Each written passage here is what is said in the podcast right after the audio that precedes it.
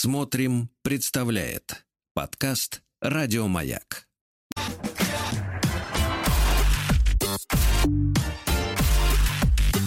Сергей Стилавин и его друзья на маяке. Так, товарищи, доброе утро. Сегодня среда, как вы видим, мы видим, вы видите, а мы видим. У Владика сегодня романтическое настроение. Э, решил да. озвучить, так сказать, погоду в Москве. Да, все очень мокрое, неприятное. Ну, кстати, слегка теплеет. Это факт. Доброе утро, Сергей. И все. Да, да, я понимаю вас, Владик, понимаю. А, как всегда у нас я есть... Я вас понимаю. Ой, как понимаю. Да, э, у нас есть, как всегда, письма, да, от наших уважаемых э, слушателей. А вы знаете, хочу поделиться своими поисками.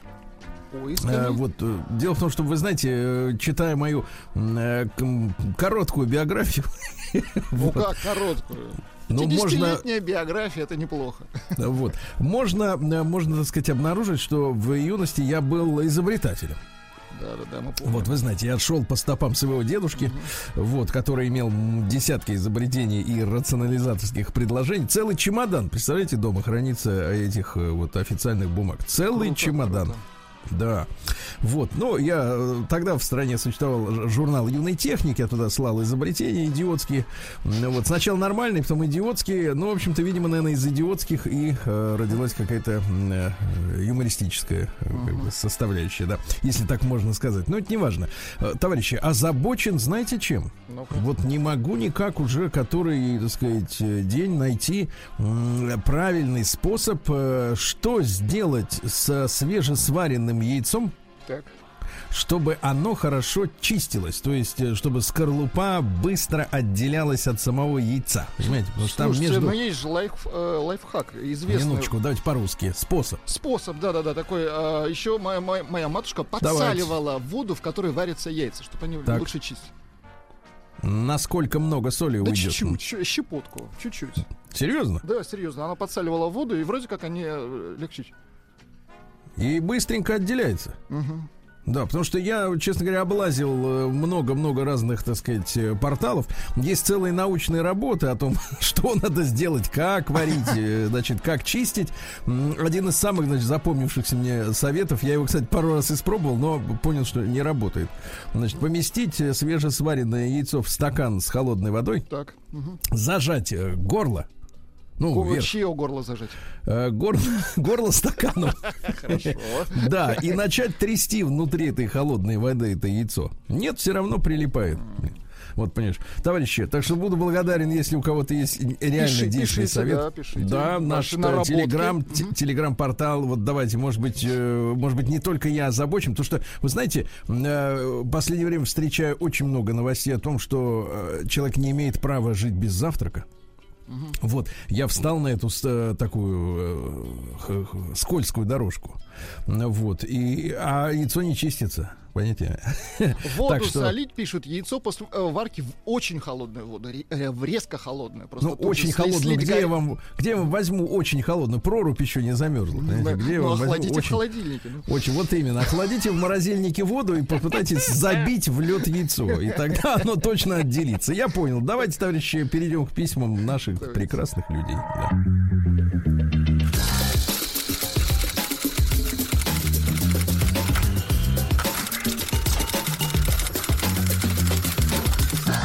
Приемная нос. Народный омбудсмен Сергунец. Есть у нас люди с памятью. Вот давайте я вам э, прочту письмо, которое получил вчера. Здравствуйте, Сергей Валерьевич. Я тот парень, пишет нам, погодите, какой парень? Иван пишет. Иван, Иван. Иван. Ну, не надо, не пытайтесь вспоминать, я понимаю, что таких парней вы знаете немало. За меня из этого парня. Так, хорошо. Да, и не Затевахин, правда. Угу. Не он. С прошедшим, кстати, Затевахин. Ну, мы его уже поздравляли. Я и говорю, с прошедшим. Пусть товарищ поспит спокойно после дня рождения.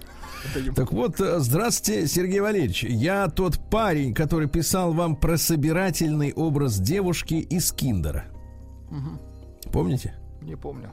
А вот написано дальше следующее. Было очень весело слушать свое письмо в эфире. Особенно веселили дополнение Владика. Владик.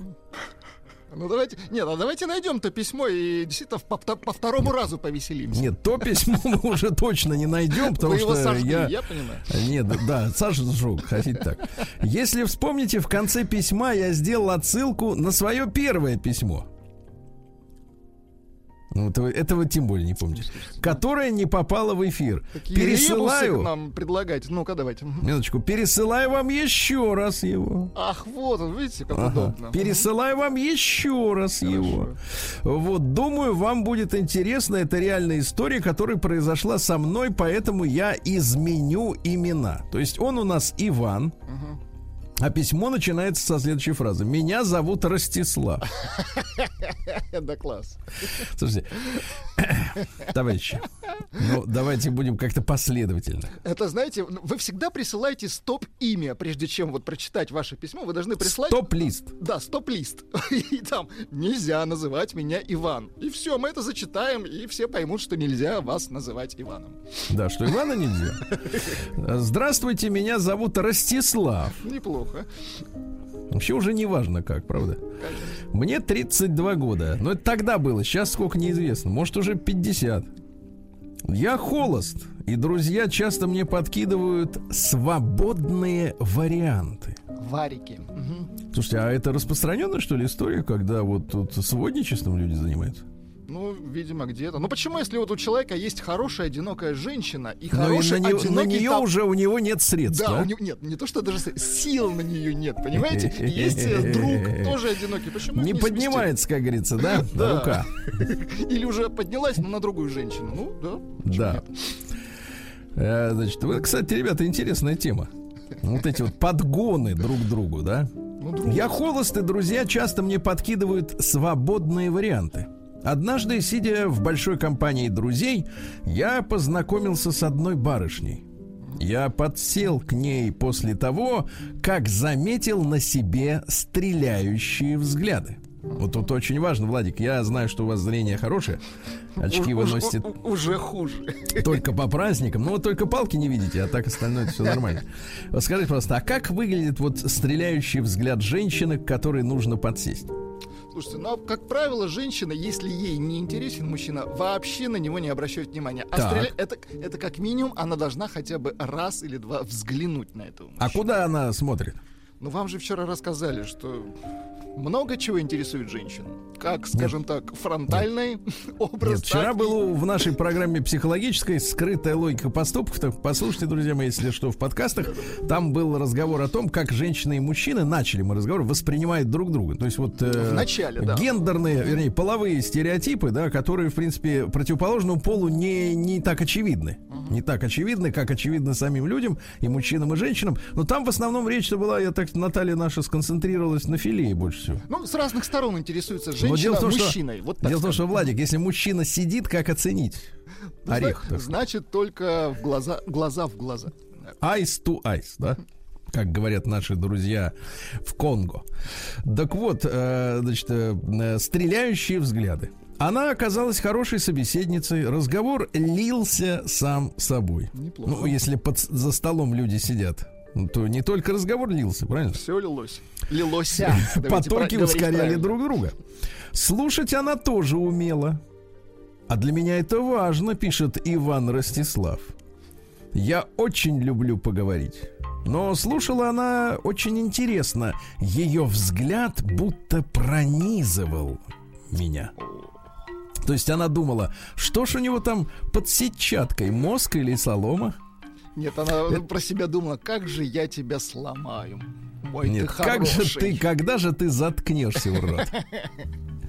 Это было заметно и немного меня смутило. Я никогда прежде не замечал такого взгляда от женщин. В остальном все было замечательно. Погодите, погодите, а что значит в остальном? Нам а что же в остальном? интересно, в, в чем вас в остальном, конечно. Ну вот поэтому я письмо и не читал, что в здесь не написано, что было замечательно. Что там было замечательно в остальном?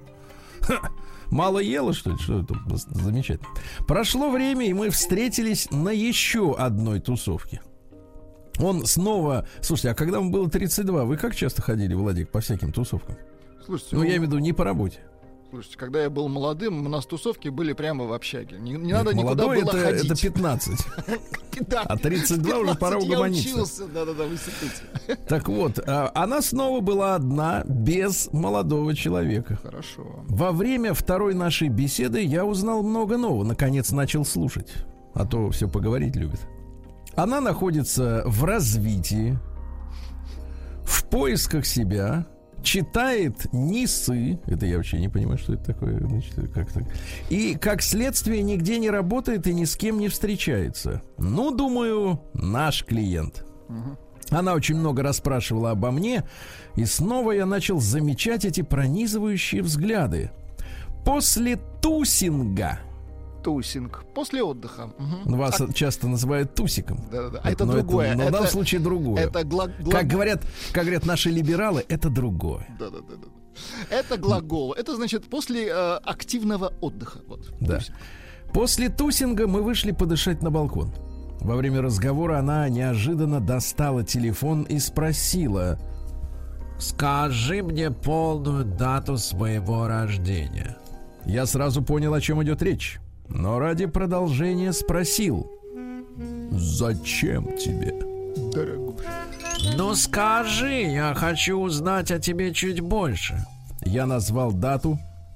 Она быстро ввела ее в какой-то строке сайта на своем смартфоне и заулыбалась. Прекрасно. Следующий, Подходит, значит. Так. следующий диалог был такой.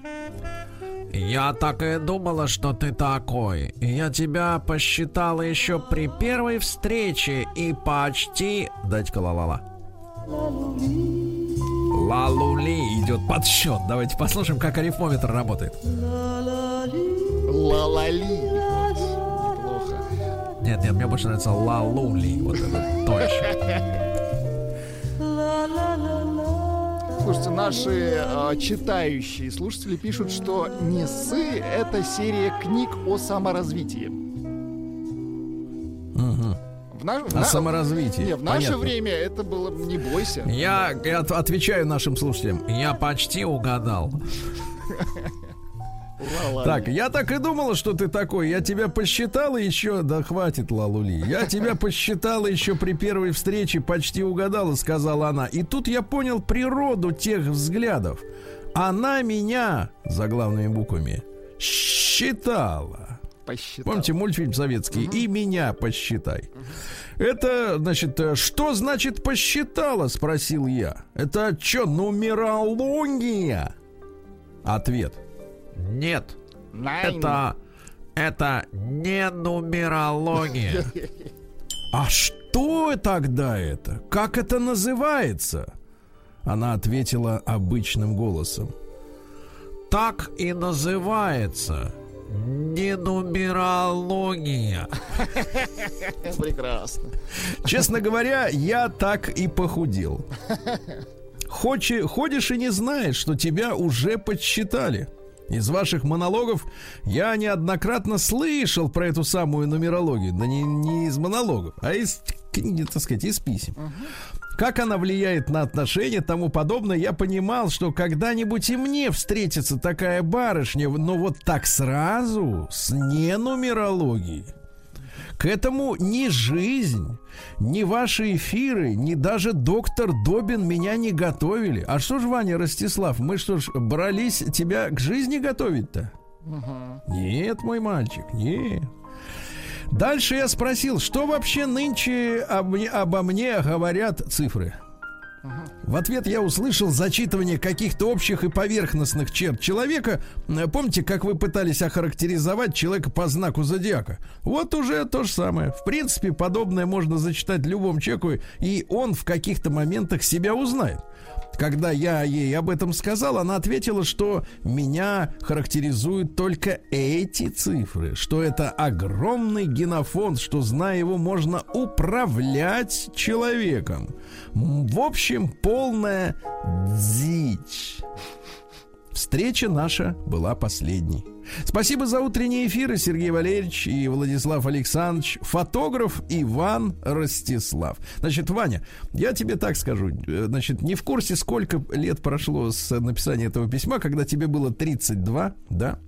Но, а, значит, поделюсь такой историей. Действительно, э, в, значит, в какой-то определенный момент мужчину начинает э, ну, несколько подколбашивать, Владик, да, угу. от того, что ты не знаешь, какой демон скрыт вот в очередном этом ангельском обличии. В этой прекрасной да? упаковке. Да. Да, что вылезет? Нумерология какое-нибудь сектантство, Тут... какое-нибудь увлечение какими-нибудь, не знаю, какими-нибудь культами, еще какая-то фигня. И ты, понимаешь, вот, вот ты видишь человека, ну, вроде нормальный с виду, да, и говорит нормально, и пишет без ошибок, и все хорошо. И уже начинает развиваться где-то в глубине души страх, что если уже 2, 3, 5, 20 дней прошло и все нормально, какой же ужас она скрывает в себе и что может всплыть. Потому что обилие вот этих извращений, да, ментальных, я бы так сказал, да, ментальных, а может речь еще и дойти и до буквально, вот, оно невероятное, да, и, и, и вот и самое, самое болезненное в этой истории, это найти просто человека со здоровой психикой, который не увлекается всей этой вот этой лабудой, угу. понимаете? Это Ужасно. не просто, это не просто. Это самое непростое в наше время. Вот такая история. А, а еще запись... Давай. Дмитрий написал такое крылатое выражение. Прежде чем пощипать мужчину, надо его посчитать. Прием корреспонденции круглосуточно. Адрес стилавинсобакабк.ру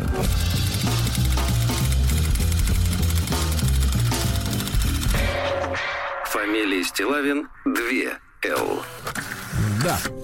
Ну что же, э, друзья мои, э, есть история от Германа. Я так понимаю, что у нас э, Герман немецких кровей. Гутен так, как учили нас в школе, Зергей und Флат. Да, хотелось, пишет Герман, поведать один случай. Еду как-то по делам. Впереди меня модный Лексус. Модный Лексус. Под управлением белокурой Жази. Она тупо не дает ее обогнать, ныряя из полосы в полосу.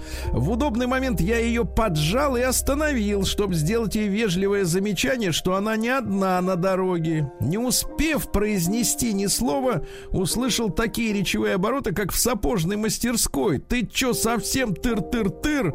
У меня же дорогая машина, меня должны все пропускать» и так далее. А у меня скромная Audi A5. Ну, давайте не скажем так, не самая скромная.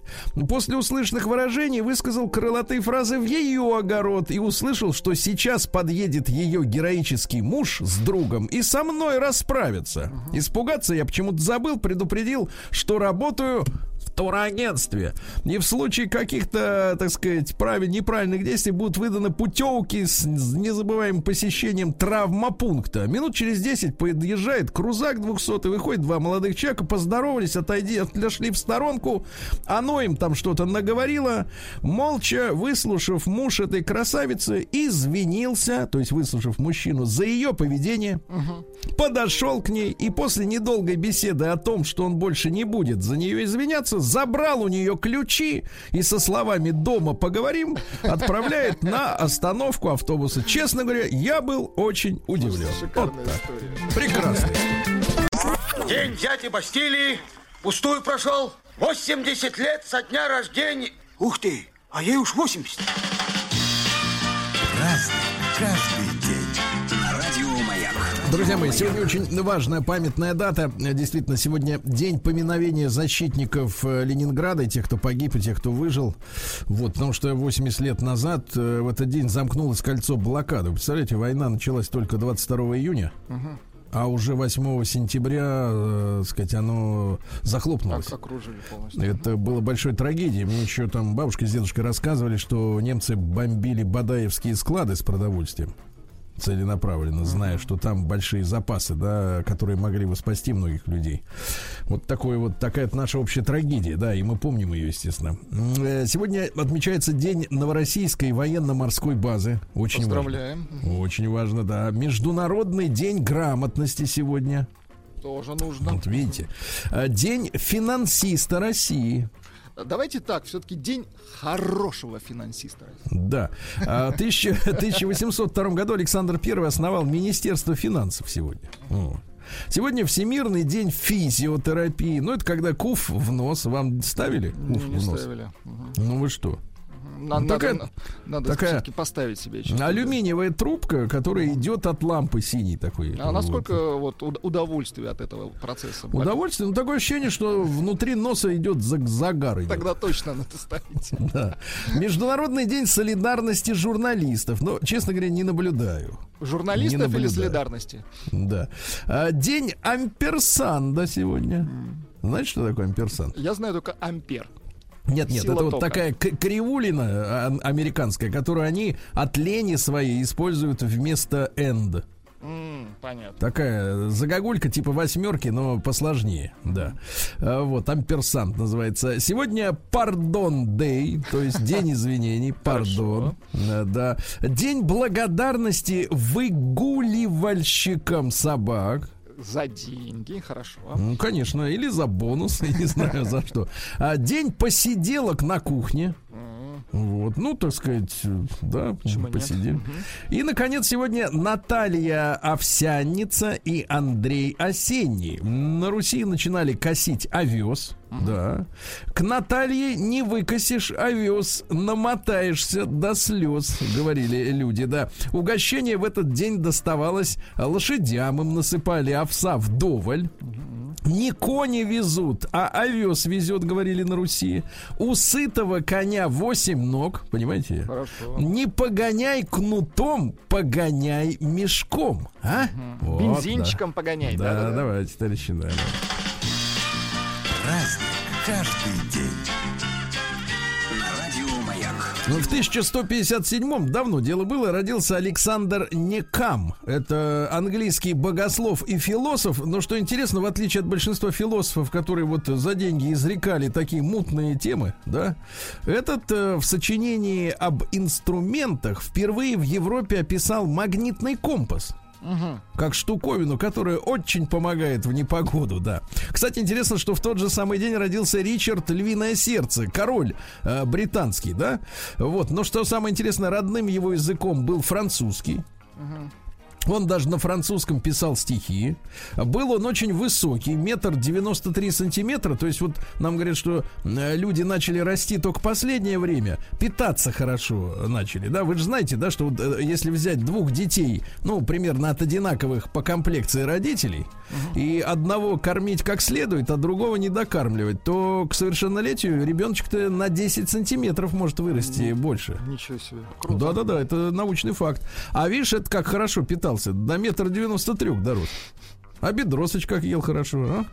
Ну, замечательно То просто. есть мы теперь знаем, кто хорошо ел. Вы, а кто не, а кто плохо, а, сердце, да? Да, а кто плохо, тех тоже видно. Вот, значит, скромные люди, да. Значит, дальше. А что с ним произошло? К сожалению, был ранен в шею арбалетным болтом. Вы представляете? Да-да-да. Причем, что интересно, перед смертью э, того чувачка, француза, который в него стрелял, говорит, да вы отпустите его, ладно. А все равно с него кожу сняли. Кожу все равно сняли. В 1380 году Куликовская битва сегодня произошла важная. Ну, сейчас, знаете, много очень таких и черных археологов, и YouTube археологов, и историков. Эм, идет большой спор, где она территориально была. Некоторые договорились даже до того, что Куликовская битва была на месте нынешнего Кремля. А другие говорят, нет, далече. Вот, так что споры ведутся, да. А в 1474-м родился Лудовико Ариосто. Это итальянский поэт, автор героической поэмы «Неистовый Роланд». Вы понимаете, uh-huh. да? Но это вот на, на самом деле литературно-исторический один из первых фейков, потому что Роланд, так. он был трусом и предателем. А его в поэме изобразили героем и защитником французов. Ну, то есть понимаете? такая заказуха, видимо, да? То есть вот так вот перелопатили при помощи искусства реальные события. А ведь сколько так еще перелопачено, а? А сколько еще перелопатим? Вот. Дальше. В 1812 году Наталья Николаевна Пушкина, ну, родилась под фамилией Гончарова, естественно, познакомился с ней Александр Сергеевич, когда ей было, вы представляете, вы же должны это понимать, 16 лет. То есть так он ей сказал, подрастешь, моя Уви, посмотрим. Да. И представляете, ей было реально, давайте, давайте разберемся. Ей было 16 лет. Вот, когда исполнилось 17, он сделал предложение, его как бы мягенько так отшили. Ни да, ни нет. Вот, да. Но потом, видимо, как-то обстоятельства поджали, говорит, ну давай пока с этим, так э, сказать, пока сойдемся. с этим. Какой вы демон. Ну, короче, ему было вот, вот Александр Сергеевич, кстати говоря, не только наше все, потому что придумал наш э, современный русский язык, да, который до него, а, ну, в общем-то, кривовато звучал, мягко говоря, да. Вот. Но он же еще и, понимаешь ли, очень правильно относился к женским тряпкам говорит, тут нет денег просто содержать вот эту всю чушь. Разбирался, понимаете? да. Первый наш, можно сказать, борец с тряпочным, со шмоточничеством. Да, первый борец. И какой? За таким борцом идти одна, одна радость. Одно понимаете? удовольствие, согласен. Конечно, удовольствие и экономия. Вот, в 1855-м французские войска заняли Малахов-Курган, знаменитый. Вы понимаете, да, речь идет о Крыме. Э, Севастополь, вот, э, наши на следующий день э, вот взорвали укрепления на южной стороне, находившиеся в бухте корабли были затоплены, город оставлен, осада города, кстати, продолжалась 349 дней, почти год. Угу. Русская армия потеряла убитыми и ранеными около 102 тысяч человек, ну и занявшие город англичане с французами дальше не пошли, и Крымскую войну завершили, запретив нам иметь на чем Черном море флот на ближайшие там, ну, понятно, лет 20, наверное, да? Вот. А причину поражения в этой войне мы все прекрасно помним, потому что русские олигархи, а, значит, э, которые владели заводами по производству вооружения, проживали в Париже, в Лондоне, а, значит, со своих заводов э, получали прибыль, но не хотели тратить эти деньги на техническое перевооружение этих предприятий. Да, да. Не видели смысла в этом. То есть вот мразоты, понимаешь, да? Сидели за границей, плавали на яхтах, вот, а здесь ничего не перевооружали, и в итоге наши пушки не могли до французов просто физически добить по, ну, расстояние, потому что у французов и англичан было уже нарезное оружие, а наши стреляли по, по старинке ядрами, как против Наполеона. По дальности, ну понятно. Так что я считаю, директор завода и владелец должен сидеть здесь. И, кстати, еще сидеть вопрос, на... где сидеть здесь? Сначала просто в кабинете. День дяди Бастилии пустую прошел. 80 лет со дня рождения. Ух ты, а ей уж 80. Разный, каждый день. Друзья мои, очень важный персонаж в этот день родился в 1867 году. Израиль Лазаревич Гельфанд. Ну, понятно, что в общем ничего не говорит обычному человеку. А вот Александр Парвус, Mm, Очень любопытный говорит, да. товарищ. Называли его купцом революции. Это казначей партии, э, я так понимаю, большевиков. Uh-huh. Вот, очень интересный персонаж. Куда-то он запропал в начале 20-х годов. Он сблизился с Троцким. Троцкий, как вы понимаете, э, выступал э, за троцкизм, то есть постоянную революцию, то есть постоянный бордельера по всей земле. За продолжение да, банкета, да. Да, и говорят, что, кстати, Парвус-то выдвинул тезис о перманентной революции, то есть нон-стоп. Понимаете, именно он, он доставал бабки, в том числе и на подрывную деятельность и так далее, так далее. Очень важный э, человек, да, был, так сказать, в истории, куда исчез, непонятно, а, э, значит, э, брошенные им сыновья от первых двух жен стали крупными советскими дипломатами. Один работал вроде как в посольстве Советского Союза в Италии, а потом куда-то тоже исчез. Может, к папе отъехал. Интересно, да. Очень интересный мужчина, да. А, Людмила Васильевна Целиковская в 19 году родилась, ну, красавица и актриса замечательная советская и сердца четырех, и воздушный извозчик, понимаете, uh-huh. да? Вот, да. Расул Гамзатов в 1923 году родился. Прекрасный дагестанский наш народный поэт.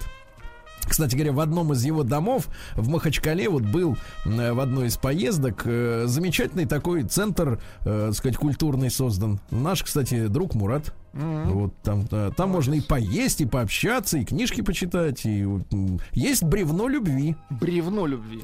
Да, бревно любви. А несколько строк буквально. Давайте. Ты на заре проснувшись, сделай милость Еще хоть миг с собой наедине побудь и вспомни все, что ночью снилось. Смеялся или плакал ты во сне. И глянь в окно, какая там погода. Туманна ли округа или светла? Метет ли снег до края небосвода или катятся дождинки вдоль стекла? И если в этот час не бьет тревога, вдали обвалом сакли не снесло, не торопись и дьяволом с порога не прыгай, милый, в горское седло.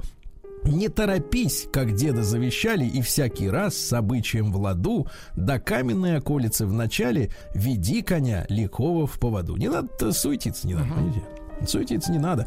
На Зою Космодемьянскую мы, естественно, сегодня вспоминаем. Тоже родилась в 23-м году. Настоящий герой. Нет, никого не сдала. Mm-hmm. Вот. Любовь Шевцова в 24-м году родилась. Тоже герой. И это уже молодая гвардия, вы знаете, да, в Краснодоне. Как писал Фадеев, любовь, Люба приняла пулю в лицо, не стала отворачиваться от тех, кто в нее стрелял. Да. В 30-м году Ричард Дрю разработал ленту «Скотч». Полезная угу, разработка. 41 год, еще раз напомню, да, э, вспыхнули Бадаевские всклады около, э, рядом с Ленинградом, и началась 900-дневная блокада. Вот такой сегодня день. В 44-м первая Фау-2 упала на Англию. Погибло тогда три человека. Ну, всего количество жертв от э, немецких ракет там несколько тысяч человек. А в 47-м году актрису Зою Федорову, помните, замечательная такая была дама? Uh-huh. Вот, ее в 81 году убили при невыясненных обстоятельствах в собственной квартире. Говорили, что якобы там она причастна к алмазной мафии, там все дела. Так вот, приговорена в 47-м к 25 годам исправительно-трудовой колонии за шпионаж. Ничего себе. Сошлась двумя годами раньше с американским дипломатом. Угу. Родила дочь от него. Вот. И все, арестовали, а, так сказать, и просидел до 55-го года. Оказался кстати, шпионом, да? Интересно. Кто? Дипломат. Дипломат по умолчанию шпион. Американский. Ну, а, что а вы хотите? такие да? угораздило-то, а? Что вы хотите, да. Ну, любовь, вот так вот сказать, как они говорят обычно. А, да, в 67 году авария на первой советской атомной подводной лодке К-3 Ленинский комсомол. А, тогда погибло 39 человек, и мир стоял на грани ядерной катастрофы. Вот, потому что смелым морякам, которые пожертвовали своими жизнями, удалось избежать взрыва торпед. А торпеды могли бы разнести атомный реактор, вы понимаете, да? Вот, то есть ценой своей жизни люди э, спасли мир. Э, 50 лет назад родился Владимир Георгиевич Епифанцев. Володя, Прекрасно. с днем рождения, дорогой. конечно. Володя, да, хороший человек, и, боксировать может, и играть. в общем, мужчина прекрасный. А в 74 году Вотергейтский скандал в этот день, вы знаете это слово, когда президент американский Джеральд Форд э, в этот день помиловал бывшего президента Ричарда Никсона за преступление, к которым э, последний имел отношение в период президентства и был вынужден э, уйти, не дожидаясь, как говорится, не дожидаясь налоговой проверки, не, не дожидаясь импичмента. А там тема такая, что в штаб-квартире демократи- демократической партии uh Вот в ходе президентской кампании а, были обнаружены прослушивающие устройства. uh А рядом сидело несколько, так сказать, спецслужбистов, которые с этих датчиков, с микрофонов все записывали на пленочку. Ну, вот подслушивали. Но, кстати говоря, четкое доказ... четкого доказательства, что подслушивали именно республиканцы, условно говоря, Uh-huh. Так до сих пор и нет. Но американскую общественность возмутила позиция именно Никсона, который не придавал этому большое значение, ну и не на публике не разыгрывал из себя человек, который возмущен и требует справедливости и так далее. Ну, в общем, такая ну, мутная история. обычное дело, конечно. Но с тех пор общественность американская очень сильно под, подостащилась, я смотрю, за 50 лет. Потому что то, что произошло у них в прошлом году, вообще никого не, не особенно не, не, не взволновало, да? А в 74 году родился замечательный э, поэт наш Борис Борисович Рыжий, к сожалению, э, ушел от нас э, в 2001 году. Вот э, хотите, я вам Давайте. прочту несколько строк. Мы целовались тут пять лет назад, и пялился какой-то азиат. На нас с тобой, целующихся, тупо и похотливо. Что поделать, хам? Прожекторы ночного диско-клуба гуляли по зеленым облакам. Тогда мне было 18 лет. Я пьяный был и нес изящный бред. На фоне безупречного заката шатался, полыхали облака и материл придурка азиата, сжав кулаки в карманах пиджака. Ну, да. прекрасно. Вот такие вот строчки. Ну и что еще сегодня в этот день? Пинк в 79-м родилась сегодня, помните, Пинк? так далее. Ну и в 89 году родился диджей шведский Авичи. Да, жалко, конечно, паренька. Да, да, да. Вот, ну а что, говорят, что, так сказать, к сожалению, был вынужден, э, так сказать, э, отказаться от земной жизни под давлением фанатов. Типа Он до- стал, до- отме- его, да? он стал отменять концерты, они начали ему писать, что ты мразота. Жесть. А он обиделся. Вот как можно человека-то довести до э, обиды, понятно? Аккуратнее со своей писаниной.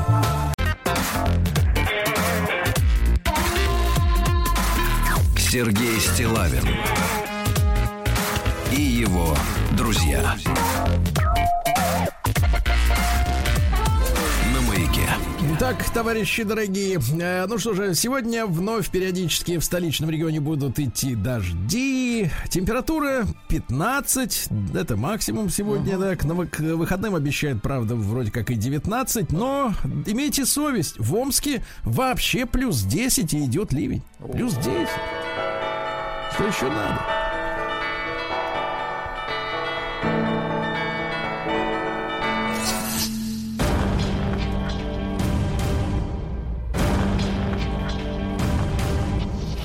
Новости региона 55. А мечи не могут получить QR-коды после вакцинации от ковида. Понимаешь? Жаль. Они поставили уже се- сейчас себе вторые прививки. А еще А QR-кода на, госу, на госуслугах не появилось за первый. Куда податься без этой картиночки? Кто-то а? ворует коды. Да-да-да, где-то они лежат. Значит, трое знакомых несколько дней избивали друг друга из-за женщины. Романтично. Сначала в гости к 38-летнему Амичу пришел, сейчас скажу, 26-летний молодой человек. Они начали ругаться из-за женщины. Тогда 38-летний накостылял младшего. Тот, значит, соответственно, в больницу доставлен. На следующий день пришел 19-летний друг 26-летнего и теперь уже бил 38-летнего. Как все закручено. Мгм. Да, очень. И, и- и главное, ни слова о женщине. Что Видимо, такая... девица, да. Что это за дама? А, в Новой Омской школе отрицают, что требовали с родителей деньги на моющие средства, мел, ведра, веник. Не было Ясно? такого. Ничего мы вас не спрашивали. Сидите. Обитатели Большереченского зоопарка будут жить в шикарных условиях. Губернатор Александр Бурков осмотрел вольеры с обезьянами, оленями, барсуками и енотами. Барсуки. Не, со- не сообщается, кто ему больше всего понравился, но к 26 году планируется провести полную реконструкцию этого зоопарка, куда ежегодно ходит до 150 тысяч человек. Очень хорошо. Мгм. Да, тоже смотрят на енотов и прочее. Барсуков. Да, в Омской области мотоциклист, 15-летний, правда, въехал в мотоблок. Ну, это штука, которая может и пахать, и сеять, и еще и по дороге ездить, да. а Которым управляла 23-летняя девушка. Вопрос в следующем. А откуда взялся за рулем мотоцикла 15-летний подросток? Вопрос, да. Вот именно. Кто дал мотоцикл ему? А Всем омским бюджетникам с 1 октября повысят зарплату. Это хорошо. Это очень хорошо, да, хорошая новость. А, Амичка вернулась с заграничного отдыха и сразу же оказалась э, э, во временном изоляторе. На карантине. Ну, конечно, Следственном, да. логично. Участвовала в мошенничестве перед отпуском. Ну, видимо, на эти деньги и погуляла. Правильно? В Омске ловят пьяных и э, находящихся без спасательных жилетов в катерах, э, значит, владельцев плавательных средств. Понимаете, да? Их отлавливают. Хорошо. Ну и, наконец, э, что интересного, директор Омского цирка увольняется после скандала. Ну-ка, что за скандал? А ведь э, директор Елена возглавляла цирк 11 лет. Э, Дело в том, что скандал развернулся, помните, я вам рассказывал, со э, было дело с увольнением Марицы и Дана Запашных, которые полетели на полтора дня в Крым отдохнуть. И тут тема новая, что, мол, типа якобы директриса им разрешила. А когда разрешила, сама же написала докладную записку в Росгосцирк, типа прогуливают. Ай-яй-яй. Дело нужно, такое да. теперь сама увольняется. Интересно. Ну и, наконец, молодой Амич украл телевизионный приемник у собственной матери. Вы представляете? Отвратительно. 24-летний сыночка, прежде судимый за имущественные преступления, ага. то есть к 24 годам успел уже от, отсидеть. Вот, украл у мамы телефон за телевизор, телевизор за 14 тысяч рублей. Это самое обидное, когда у родителей крадут телевизор. Ведь это окно в мир. Конечно. А теперь вот что именно. она будет смотреть? Что а она теперь увидит? смотрит, а теперь приговор. Все. Сергей Стилавин и его друзья. На маяке. Так, ну из приличных новостей, во-первых, коррозия металла, это не группа, вошла в три признака того, почему от автомобиля нужно избавляться, товарищи. Значит, первое, э, в нашей стране в среднем автомобилем владеют 5 лет. Но лучше всего, говорят эксперты, избавляться, когда ему уже три года. А так. лучше всего подписаться на автомобиль, это мы уже а, И вообще не ваше дело, да. Значит, первая причина, почему надо машину быстро сбагрить, это коррозия, но не на кузове, а вот там, где не видно. Э, закрылки, там днище, под капотом и так далее. Во-вторых, если у вас появляются частые поломки мелкие, например, на 10 тысяч километров пути, если приходится тратить больше больше 15 тысяч рублей на ремонт, угу. значит, надо сбагривать. Третий признак масложор. Если Масложор. машина начала поджирать масло, да, или топлива слишком много. Но очередной школьный э, скандальчик у нас развивается. Но я смотрю, нам как бы год от года живется все интересней, да? Так. На Урале учительница английского назвала ребенка, ну какого ребенка? Сейчас посмотрим какого, какашкой. А за то, что они ее звали не по имени-отчеству, да, а Еленкой. Еленкой. Отвратительно. Она да. ведь их преподаватель, конечно. Вот, они тут же включили, как всегда эти, значит, пацаны-то, да, включили запись.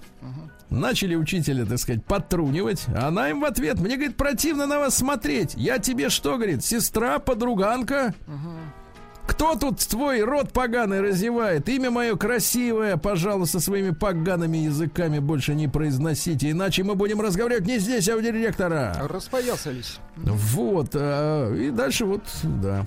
Такая вот история. А, ну что же, наконец, э, мне все стало понятно относительно ситуации с нашим футболом. Во-первых, поздравляем, давайте, с победой над командой Мальты. Угу. С фантастической соп... победой. Говорят, соперник... случайно залетели оба. Ничего. Соперник был, давайте, все-таки сильным. Сильный. Для нас. А, вот. А защитник московского Спартака и сборной России Георгий Джеки так. Э, объяснил, в чем проблема-то. Но у нас все время говорят, что у нас, э, значит, якобы футбол деградирует. У нас есть проблема а он, в футболе, да ладно. Нет, а Георгий правильно так прямо так и говорит. И с этим нужно смириться. Он говорит, что российский футбол не деградирует. Это европейский развивается слишком быстро. Ну и все понятно. Стоим на месте. То есть, да. Врач рассказал, как не попасть под влияние э, осенней депрессии в офисе. Ну, Дело в том, что депрессия это следствие э, дефицита витамина D. То есть мало солнечного света, дожди, э, че, значит, э, светлое время ага. суток сокращается, поэтому нужно создавать повышенную яркость, товарищи, включайте свет. Налегать да? на подсолнечное масло, правильно? Минуточку, не надо на него налегать, тогда зад будет отращиваться, а это будет вызывать еще более сильную депрессию в зеркале, да. Так вот, необходим свежий воздух, не кондиционер. Что делать в Сити вообще непонятно, там нет окон. Вот.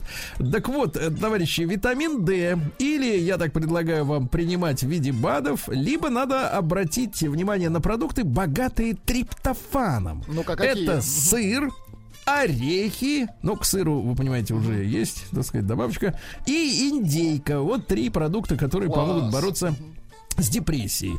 А, Петербург стал лидером по числу ДТП с электросамокатами при участии детишек. Питер на первом месте, Москва на втором, Краснодар на третьем, Татарстан четвертое место и Подмосковье э, пятое, да. Михалков оценил новое поколение актеров. Никита Сергеевич сказал, что умеют напиваться и ругаться матом. А что больше? Угу.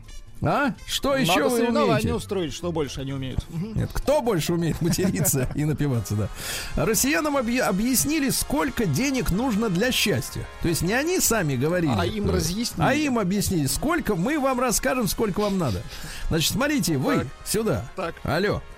Так. вот, сумма зависит, во-первых, от возраста, пола и места жительства. Так, так. Чем старше человек, Владик, это ты чувствуешь Давайте, по себе, мужчина. тем больше надо. Мужчина 50 лет, сколько ему нужно? Да, вот смотрите, расширение спектра потребностей увеличивает размер желаемых доходов к 45 годам, то есть вы эту порог уже прошли, Вместе на с вами, 50-60 процентов. Жаль. Да, так вот, а теперь сумма, которую Давайте. хотят. 210. И какую Двести- реакцию ждете вы от меня? 210. 210. У вас есть другая музыка? Дайте нам другую музыку, попевческую. Можно вот это вот? 200. 210. Ну давайте вот... э, Не-не-не-не, вот эту протяжную «Долгая дорога в дюнах». Давайте. Дайте. Будем петь песню сейчас про россиян. Давайте. Сейчас, минуточку, товарищи. Это стоит того, потому что 210, это, знаешь, на дороге. поехали. Давайте. Да. Хочу я 210! Мне нужно 210! Отдайте 210! Отдайте мне мое! Подождите, отдайте Прошу. мое, я где-то слышал. Прошу не воспринимать как предвыборную агитацию. А, В. Красноярском крае, Красноярский край, вырастили самый большой помидор, он же томат в России. Одна вот эта фиговина весит 2 килограмма 200 грамм. Вы представляете? Да, Александр Емельяненко э, рассказал о женщинах-бойцах. Ну, это тоже наш боец. Говорит, у них уши как пельмени. Ну, ему видней. Ну, в общем, наверное, вблизи видно. Да, э, суд назначил все-таки экспертизу песни «Монеточки» по, ис- по иску Костюшкина. Так, а что за иск? Вот, Елизавета Гырдымова. Это вот э, настоящее, как бы так сказать, э, имя, да? У монеточки вот э, пос- послал на экспертизу вот дело, потому что экс-участник дуэта с чай вдвоем Стас Костюшкин Так. Говорит, что, э, значит, э, контрафактно использована аранжировка песни «Девушка, я не танцую» в треке «Мама, я не зигую». Э, Иск на 900 тысяч То рублей. есть да. музыкальное воровство, понятно. Да, эксперты объяснили, что россияне не верят информации о составе продуктов на этикетке. Мы не верим, что вы туда не кладете все это фуфло, ясно? Говорят россияне. Вот все, 31% не верит. Э, В Минздраве назвали основную причину смертности в России, к сожалению, это сердечно-сосудистые заболевания. Да.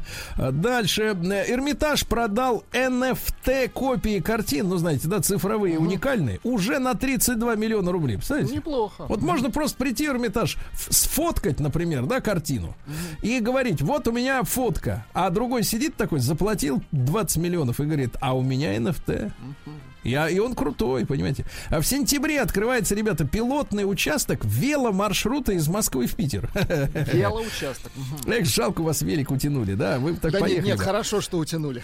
Да, так вот, смотрите, весь путь, а это, так сказать, покрытая э, со специальным покрытием трасса трехметровой ширины, весь путь оборудован площадками для отдыха, системой навигации. Значит, смотрите, какая интересная история. М, э, 300 населенных пунктов будет охвачено, 400 культурных достопримечательностей, представляете?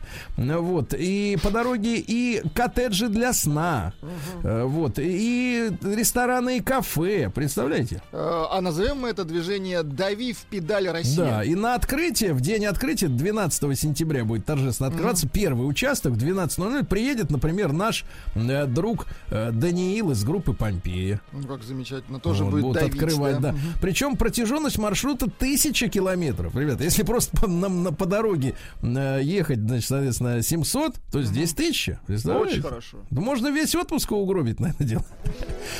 Да. Наука и жизнь. Ну что же, страшная новость, товарищи. Взгляд робота мешает человеку быстро принять решение стрелять.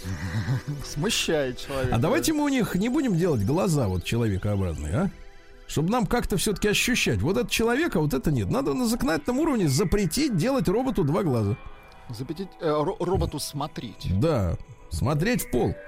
Вот, установили ученые связь между собакой и его хозяином и матери с ребенком. Оказывается, собаки к людям привязаны так же, как дети, вы представляете? Ну, хорошо. Животные воспринимают хозяина как источник безопасности при любом раскладе. Понимаете? Вот так. Обнаружена связь между красотой человека и уровнем дохода. Так, ага. вот это уже интересно. Значит, смотрите, среди мужчин большую зарплату, большую зарплату uh-huh. получают предста- представители с высоким ростом. Для мужчины рост самое главное. Uh-huh. А вот у женщин так. Самый низкий доход у женщин выявлен у следующих. У невысоких и толстых. Ох. Особенно важно, важно соотношение объема бедер и талии. Если соотношение один к одному, то совсем денег Какая нет. Это плохая вот эта статистика. Ну, да. очень плохая. Ой, вы следите за талией, пожалуйста, себя. Но ну, Дальше сигналы от кишечника в мозг влияют на то, как мы воспринимаем свою внешность. Представляете? Это он нам говорит, красивые мы или нет. Слушайте, ну мы давно выяснили, что кишечник управляет нами. Это факт. Да, и мы будем с ним бороться всеми доступными методами. Зашлем ему туда чесночину. Правильно, пусть подавится. А ученые объяснили, почему люди с глистами легче переносят коронавирус. Вот, оказывается, в чем спасение это, ребята? Слушайте, давайте опять же откроем движение Росглист. Да, и будем их продавать, и пусть люди кушают. Да. Ветеринары назвали собак, которым угрожают ушные инфекции. Список возглавляют бассет-хаунды, ну у них ухи по земле волочатся, да. Китайские шарпели, а, шарпеи, а дальше, Владик, ну-ка скажите мне, что это за собака? Лабрадудли. Первый раз слышу, честно. Лабрадудль — это помесь э, лабрадора и пуделя. О. Ужас, коричневые такие, да. Врачи связали инфаркты у молодежи с употреблением марихуаны. Поэтому Ясно? меньше надо себя обезболивать, да? Вот именно автомобиль Mercedes-Benz научился читать мысли автомобиля. Такая нам штука не нужна, ага. правильно? Кошки испытывают стресс из-за локдауна и коронавируса, потому что они хотят быть дома одни. Они не хотят видеть дома этих людей. Немножко... Как и женщинам, когда мужик лежит дома на диване, это вызывает стресс. Ясно? Это не стресс, а бесит. Да. Ну и два сообщения давайте. Во-первых, робот-пылесос научился карабкаться по лестнице. Вот жаба. Жаль. Ну и, наконец, в Израиле нашли древнюю гирьку для обвеса покупателей. Ей 2700 лет. Видите, так это традиция. Вот именно там нашли, представляешь? Вот. На наши где гири.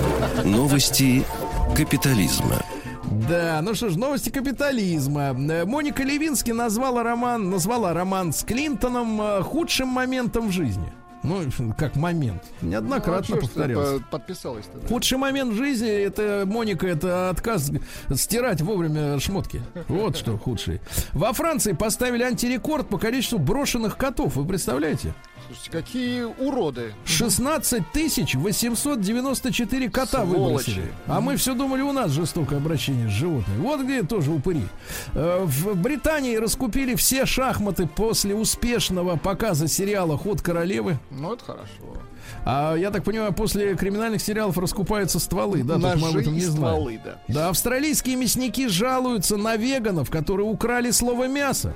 Они пишут слово мясо на своем вот этом э, барахле, э, пихают это мясо на те же полки, где лежит обычное мясо, а в итоге, извините меня, покупатели жалуются, что их обманули и не то едят. Нужно открыть движение мясоедов. Да. Ну и давайте что-нибудь приличное. Давайте. Э, мужчина в ботаническом саду, так. это в Англии, угу. упал случайно в озеро, подхватил там редкую ботаническую инфекцию и умер. Вы представляете? Ужас.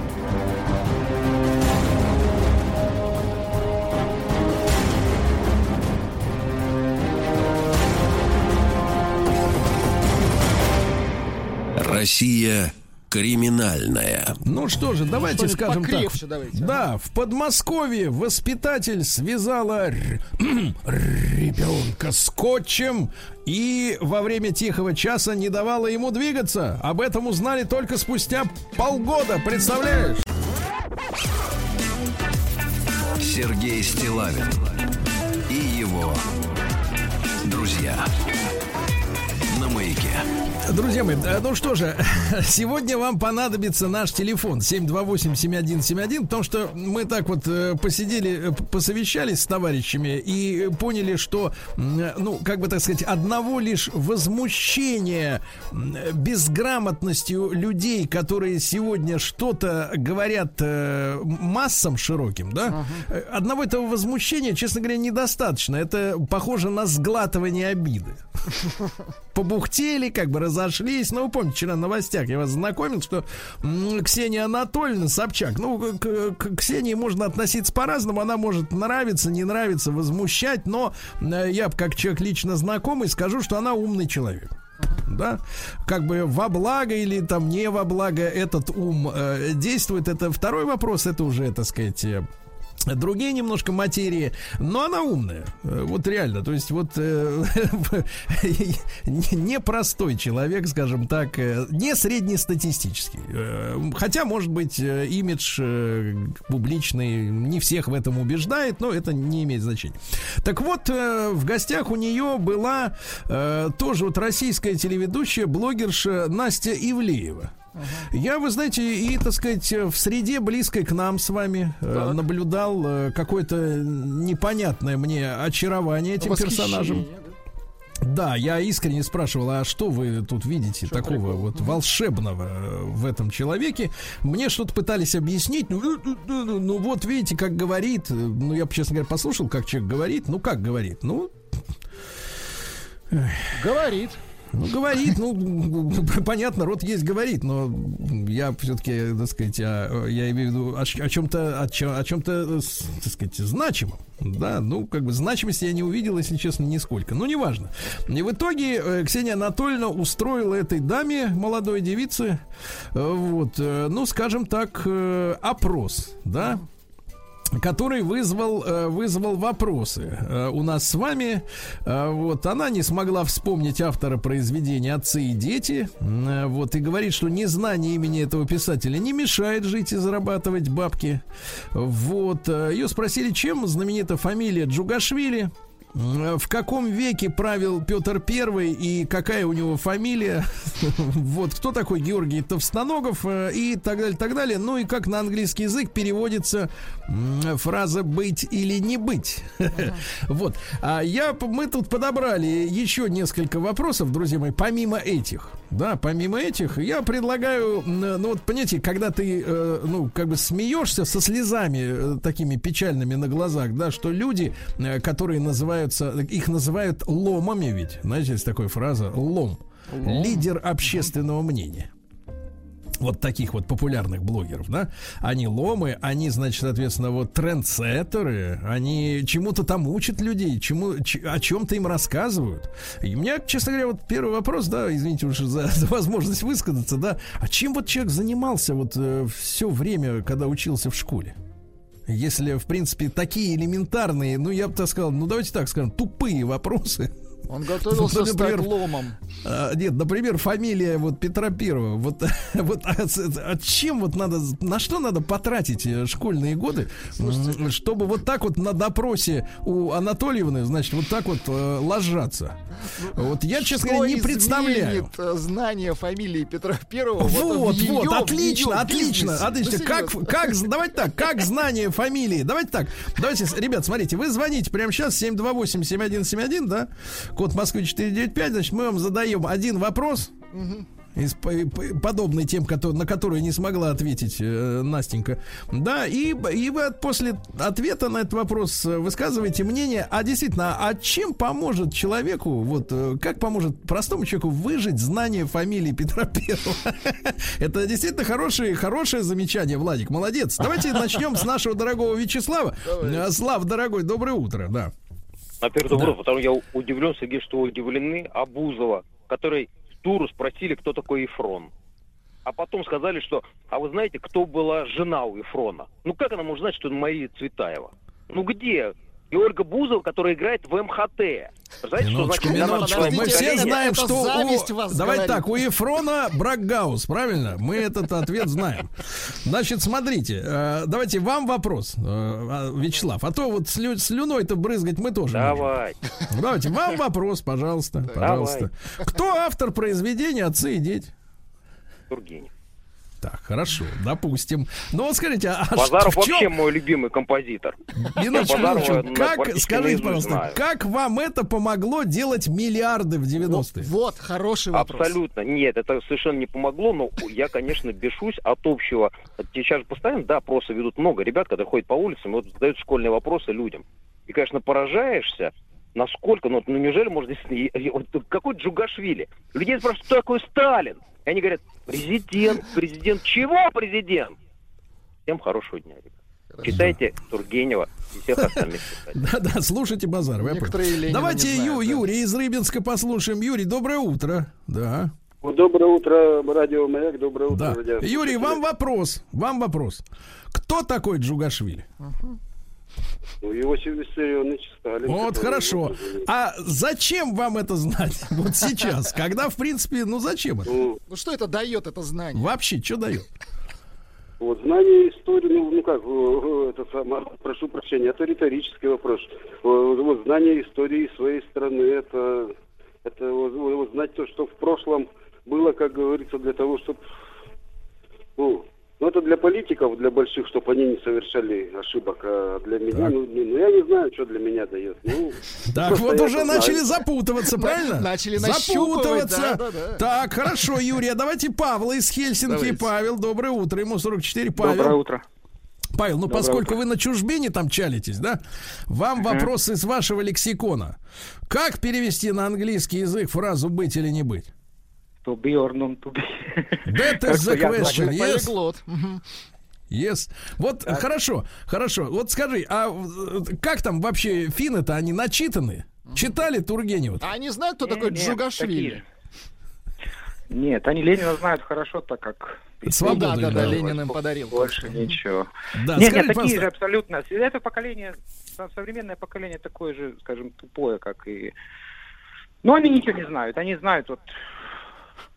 До до смешного доходит, что яйца и тут, тут надо собирать там в корзинку откуда-то, понимаете. Откуда они идут, никто не знает. Вот такие уроки проводят в школе. То есть как птица рожает э, при помощи кесарева Да. или еще как-то, да? Да, ну вот Скажите, что-то пожалуйста, типа этого, вот так. скажите, пожалуйста, а м, вот вы-то как ответите на вопрос, зачем вам эти знания, которые просто занимают мегабайты в башке? Но в, да- в данном случае, да, я их получил уже, эти знания, выкинуть их как-то не получается, вот приходится... Приходится... То есть вы невольник, невольник знаний, да? Детей учу. Нет, я детей учу. Рассказываю им, по крайней мере, свою точку зрения. Ну, хоть какое-то. То есть вы жертва знаний. Ну, Да, и вы хотите, Ну, погодите, вот у вас, я, скажем у вас, давайте так, у вас комплекс знаний, и вы хотите им заразить еще и детей ваших, которые спокойно бы жили Ну, без этого багажа.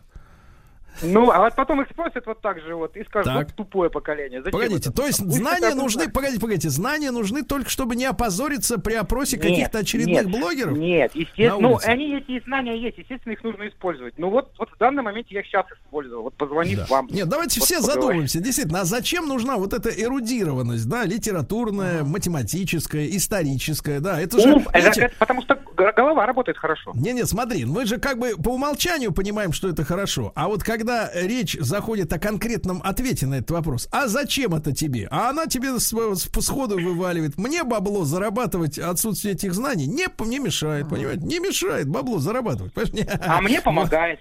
А вам помогает? Ну вот, но не такое бабло. У вас Ламборгини есть, которые делить с мужем? А? Ну, Нету. Все. У вас и мужа-то нету. Вот именно.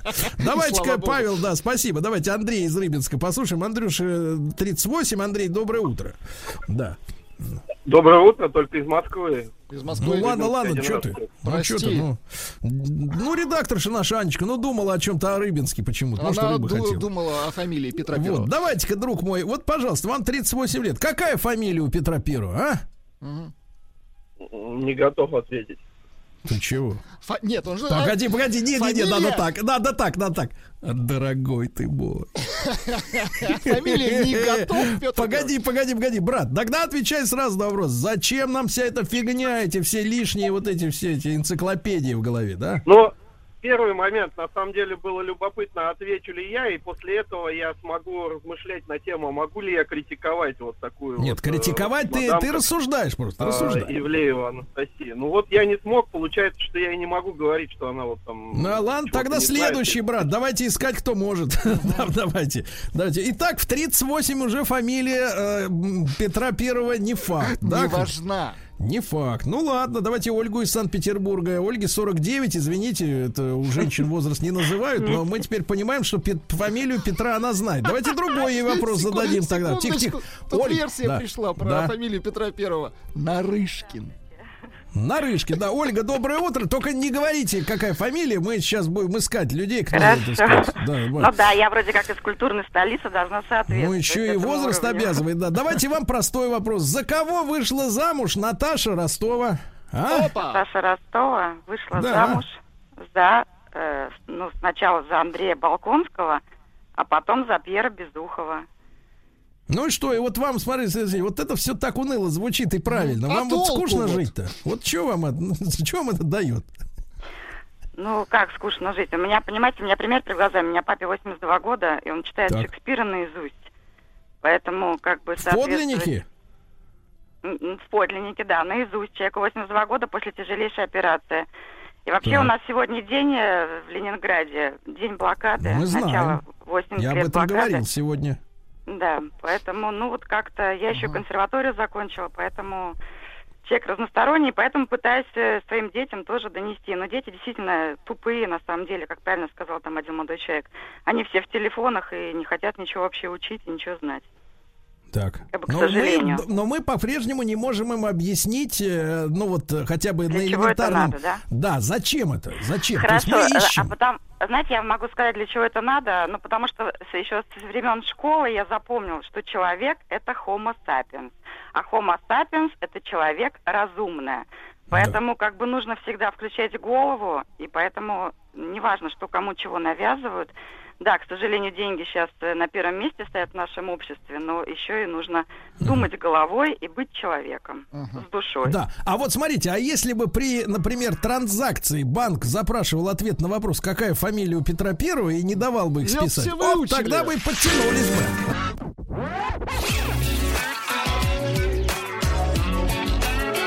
Сергей Стилавин и его друзья на маяке. А, Друзья мои, ну что же, в гостях у Ксении Анатольевны побывала, э, я так понимаю, популярная у молодежи Настя Евлеева, которая очаровала даже взрослых людей в нашем с вами окружении, непонятно, честно говоря, чем. Вот, и, соответственно, ну, облажалась. Но говорит, э, но это мне не надо ничего, это не мешает мне зарабатывать бабки. Вот, э, мы, к сожалению, вынуждены, Владик, с вами и нашу дорогую Ольгу из, из, из Ленинграда прищучить, э, выпускницу консерватории, потому что за Балконского-то Наташа нам сообщают из э, ближайших, так сказать, э, ресурсов, э, не выходила. Нам Толстой сообщил. Такая вот, понимаешь ли, беда, Наталья. Да, то есть Ольга, Наталья это Ростова, да. Давайте Андрея из Санкт-Петербурга послушаем. Андрюш, доброе утро, дорогой. Да. Доброе утро, Сергей. Андрей, сразу просто вот честно, честный э, ответ на простой вопрос. Знаете, как фамилия Петра Первого? Только не говорите, какая. Петра Алексеевича знаю, конечно. Ну вот, Тогда молчи, молчи, мол- не говорите. молчи, молчи, молчи, молчи. Значит, вам другой вопрос, другой вопрос. Сколько материков на планете Земля? А? Опа. Ага. Так, Так. сейчас. Я карту перед глазами. Не надо карту перед глазами, Контурную- честно контурную говори. карту. В, телефон смотреть. Так, нет, нет, раз, два, три, Так. четыре, пять. И Пять. вот, не знаю, Антарктида считается шестым, не считается. Ну, Не конечно, знаю, нет, это пока- же ледыха, правильно? Ну да, Пока нет, Ну и все, ну и решили. Отлично, отлично. Как вы думаете, зачем нам нужны эти знания, вот эти все? Вот ты сейчас вот Ну, в задумался, жизни, зачем? в жизни. Ты напрягся, давление, может, даже подскочило. Зачем это все? Так напрягся. Вот именно, что напрягся, значит, есть что напрягать. И А, в этом смысле. на Мгм. Конечно, соглашусь вот с девушкой, которая передо мной выступала, из консерватории, которая, Мгм. она правильную вещь сказала по поводу Homo sapiens. Нас отличает от вот этих вот э, товарищей в зоопарках, там, с палками и с камнями, Да. то, что у нас есть интеллект, Да. раз, э, кругозор, два, и эрудиция. Слушайте, Андрей, И а вам вот, не кажется, а вдруг, а вдруг так-то под сурдинку, так сказать, под шумок, э, может быть, на смену Homo sapiens опять Homo erectus пришел? Да, Вот то есть прямоходящий, очень- прямоходящий, я Да, напомню, очень- что такое эректус. сильно похоже на это. Особенно, на самом деле, вот вчера было понятно, когда вы подняли вот эту тему в связи с грустным событием по поводу Жана Поля Бельмондо, его ухода. Вот, вы подняли тему о героях, э, так сказать, киногероях, литературных героях прошлого, на, на тех героях, на которых мы выросли. И я теперь понимаю, в чем грусть как бы вот от вот этой утраты. В том, что э, мы понимаем, что мы взрослеем, а наши герои уходят. Вот. Да, да, А- хорошо, хорошо, а хорошо. Спасибо, дети- спасибо, Андрюш. Спасибо большое. Рад, э, рад встретить э, единомышленника. Да, давайте еще, еще успеем другим нашим слушателям дать возможность высказаться и ответить на вопросы, самое главное. Марат из Санкт-Петербурга тоже. Марат, доброе утро, дорогой. Да, Марат, доброе. фамилия Петра Первого. Романов, Ё, что за вопрос? Хорошо. Давай, давай, Хорошо.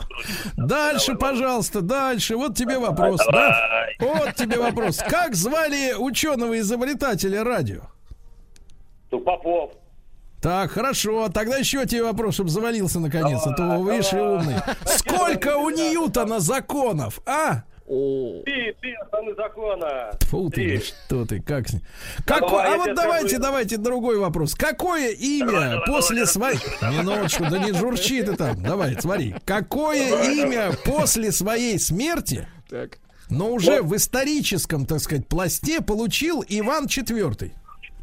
Иван IV Грозный, что за вопросы? Что это несерьезно? Да не Гранин, кто такой? Про блокаду написал? Ты мой лейтенант знаешь? А? Вот отвечай, раз вопрос задал, да. Ты скажи, Сам брат, спросил, ну, сам ну хорошо, хорошо, зачем тебе вот это все? Э, чтобы был вот интеллектуальный батл с кем-то. И не С Вассерманом, да? И ты чтоб победил. Да, короче, я еще знаю, кто такая Сара Джессика Паркер, Дженнифер Энистон, Джейсон Стэтхэм, Киану Ривз, Гоша Куценко и Никита Джигурда. Так, так, отключаем, отключаем трансляцию. Слишком возбужден, товарищ. Возбужден. Это уже не Вот, Так, так, так. Давайте Лилию послушаем. Она дозвонилась из Азбест. Лилия, доброе утро. Здравствуйте, Сергей Валерьевич. Да. Я хочу Лилия. задать вам вопрос. А вы знаете закон Ома? Нет. Прекрасно. Но вы поступаете сейчас по закону Ома. Вы напрягаете обстановку, правильно? И сила тока, которая создается сейчас в эфире, обратно пропорциональна сопротивлению. Вы электрик? Конечно. Да? А, ну тогда Погодите, знания. минуточку. Дайте нам вам. Я нас. Минуточку, отложим в Сильнее сторону того, ампермер. Ампермер. Резистор отложен Да, в отложим ампер- А вот вам вопрос. В каком городе Европы развернулись события трагедии Вильяма нашего Шекспира, Ромео и Джульетты? В каком городе? Да. И это не Амстердам. Вот именно, и не Рим. И не даже не. Ковров, Ну-ка. Дзержинск, Нижний Новгород. Что скажет Ну, Росэлектричество? Итальянский город. Так, итальянский давайте. Итальяно Ферро. Ой, какие я знаю итальянские города? Венеция, Так. Найн. Нет, надо говорить no. Римини, Римини, Найн. Милан. Милан.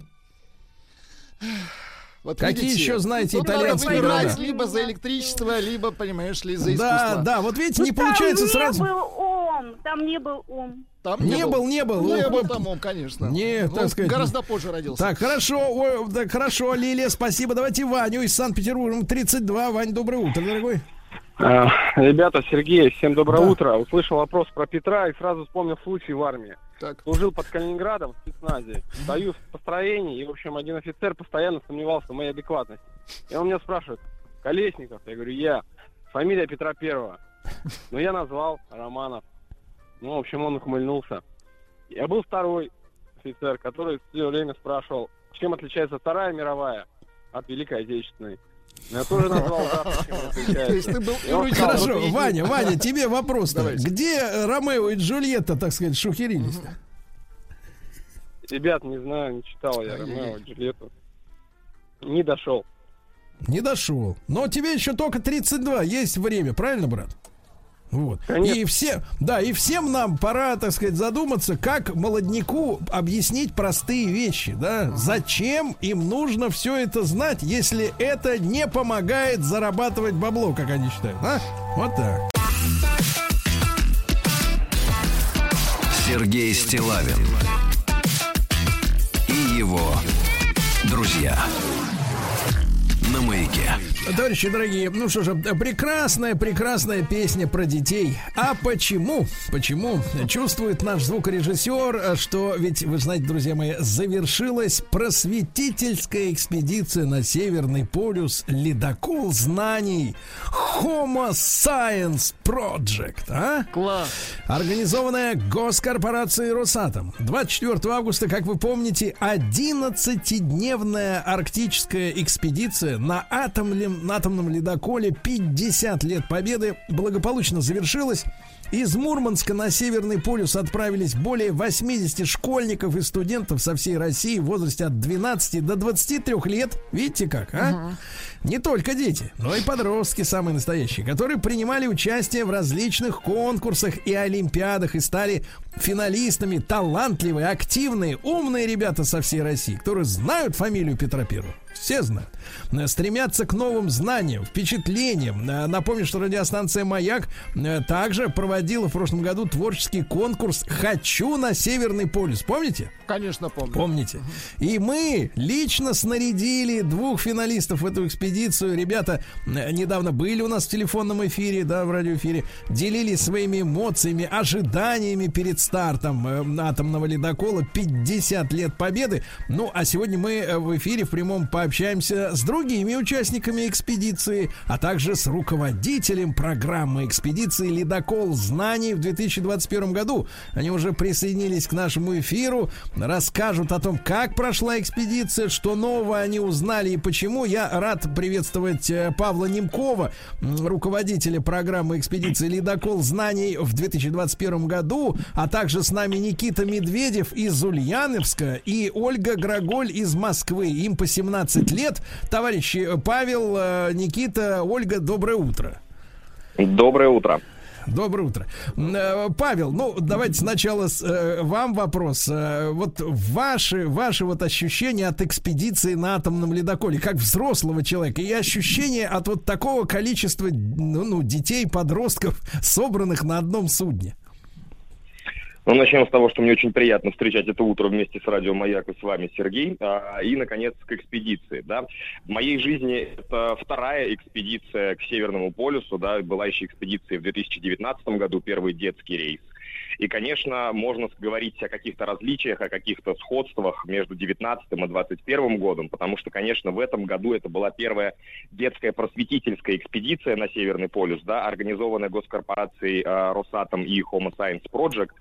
Э, были много, было много лекторов, была насыщенная образовательная программа, были проектные технологии, команда образования, тренинги. Я думаю, что действительно даже свободные минуты лишние на борту нашего ледокола просто не было, но программа состоялась, мы все вернулись, насытились новыми знаниями и, конечно, получили невероятные впечатления от наблюдениями за красотами земли Франции Иосифа, за спуском на Северный полюс, за встречей этой а, географической отметки в 90 градусов. Но я думаю, что лучше, чем я, об этом, конечно, расскажут участники экспедиции. Конечно, конечно. Но сначала вопрос э, к ребятам от родительского комитета. Вот э, начальник экспедиции сказал, что свободной минуты не было. Никита и Ольга, ответьте честно, давали вам хоть поспать, пита питались хорошо во время э, экспедиции? Кормили Конечно. нас вообще просто очень вкусно кормили, а по свободному времени, но в течение дня у нас было право выбора. Мы могли выбрать, отдыхаем мы, чем-то занимаемся, ходим в спортзал, играем в какие-то настольные игры, то есть все зависело исключительно от нашего выбора. Ну хорошо. Ольга, а вот самое все-таки сильное впечатление от этой экспедиции, вот что действительно вот так вот яркое было такое, запоминающееся для тебя? Если честно, я даже не могу выбрать что-то одно, потому что все эти дни, вся эта экспедиция, это был сплошной восторг, э, невероятные эмоции, впечатления, такое ощущение, что я за это время прожила целую жизнь. И это очень сильно поменяло меня. Я думаю, что самым большим открытием для меня в этой экспедиции стали именно люди, потому что мы в условиях отсутствия интернета, отсутствия какой-либо связи поняли, что такое настоящее живое общение. А, Браво! Да, именно так. И это было потрясающе. Ольга, Ольга, да, это очень важный разговор, кстати говоря. Да, отсутствие интернета. Скажи, пожалуйста, э, была какая-то вот... Э, э, сколько длился период адаптации к тому, что интернета нет? Вот сколько ты, сколько тебе понадобилось, чтобы прийти в нормальное человеческое состояние времени? Наверное, первые два-три дня этот процесс длился, я все еще кидалась к телефону проверить, кто мне написал сообщение или попробовать кому-то дозвониться, но Потом это прошло, и я не чувствовала никакого дискомфорта, а наоборот такую свободу без интернета и соцсетей. Друзья мои, ну представляете, наша экспедиция показала, что жизнь без интернета есть. Мне кажется, это самое, самое главное, э, самое главное открытие, которое сделали, и ребята сделали его сами. Ну а скажи, Оль, э, ну а действительно, с людьми живыми интереснее общаться, чем вот чатиться, сидеть в соцсетях, э, ждать этих сообщений. Вот насколько это по-другому? Это по-другому, это прямо переворачивает твое сознание, переворачивает отношения. А, я вот поняла, насколько это важно, действительно, а, живая коммуникация, такая искренняя, честная.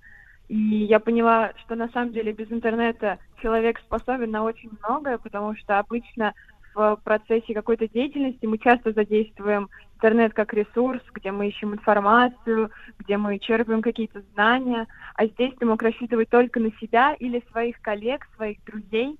И самое главное, что вот в атмосфере вот этой общего, общей радости, общей, общего желания как-то узнать нового, поделиться всем этим, э, это происходило очень легко, э, очень здорово, и да. все были готовы идти друг навстречу. Прекрасно, Оль. А, Никита, ну расскажи, дорогой, ты все-таки у нас, так сказать, от э, мужской э, делегации подростковой, да? Скажи, пожалуйста, вот ты чувствовал, что ты находишься на атомном ледоколе? Вот э, у вас же была экскурсия, да, по кораблю? Вот расскажи, что тебя впечатлило больше всего? Буквально второй день нам провели экскурсию. Мы ходили, получается, по машинному отделению это настолько огромные масштабы, когда ты спускаешься все ниже и ниже, и видишь э, какие-то гайки. Скажу так, ну просто, если честно, я особо не разбираюсь в машинных каких-то таких частях, но увидев реактор на ледоколе, на судне, это просто какой-то вот, ну, такой неимоверный поток эмоций, ты смотришь на это, офигеваешь. Там настолько было э, тепло, то есть ну, как бы машинное отделение, это понятно. Мы сошли да, с палубы. Так, рядом с реактором было тепло и душевно, правильно? Причем тепло в хорошем да, смысле да, этого душевно, слова. Да. Так ходишь, смотришь на то, насколько все-таки э, наша страна сильная, наверное, крутая в каком-то плане, что такие вещи у нас могут люди делать. Да, да, да. Скажите, пожалуйста, ребят, а вот атмосфера, вот вы подружились, э, у вас остались контакты э, тех ребят из разных регионов России, да, с, с которыми вы провели 11 дней во время этой экспедиции. Э, вот получилось найти новых друзей по-настоящему? Да, мы, получается, даже вот с Олей познакомились буквально там как-то спонтанно в первые дни, потом всю экспедицию общались, и сейчас общаемся с другими ребятами, познакомились, прям даже сдружились в какой-то степени с экспертами, с руководителями, с вожатыми, и до сих пор продолжаем общение. Понимаю, понимаю. А, у меня вопрос э, к руководителю программы экспедиции Павлу Немкову. Э, Немкову, Павел, ну вот э, удалось ли вот провести все мастер-классы, научные игры, лекции или не хватило времени? Я с удивлением, кстати, для себя открыл, что действительно вся программа была выполнена на 100%, и даже частые остановки и наблюдения за флорой и фауной земли Франции Иосифа, за айсбергами, вообще за всеми открывающимися пейзажами, они э, как бы интегрировались так в программу содержательную, прям прямо идеально, то есть минута в минуту. Мы вышли на палубу, посмотрели за айсбергом, только зашли вовнутрь, немножко отогрелись, началась новая лекция, новая серия мастер-классов. Вот ребята говорят, что было время выбора, да, на самом деле мало кто из них выбирал сон. Действительно, то есть все, как правило, выбирали пойти на мастер-класс или узнать и научиться чему-то новому. А Ольга, между прочим, немножечко слукавила, и Ольга является победителем второго в истории конкурса «Арктика видения» на борту атомного ледокола «50 лет победы».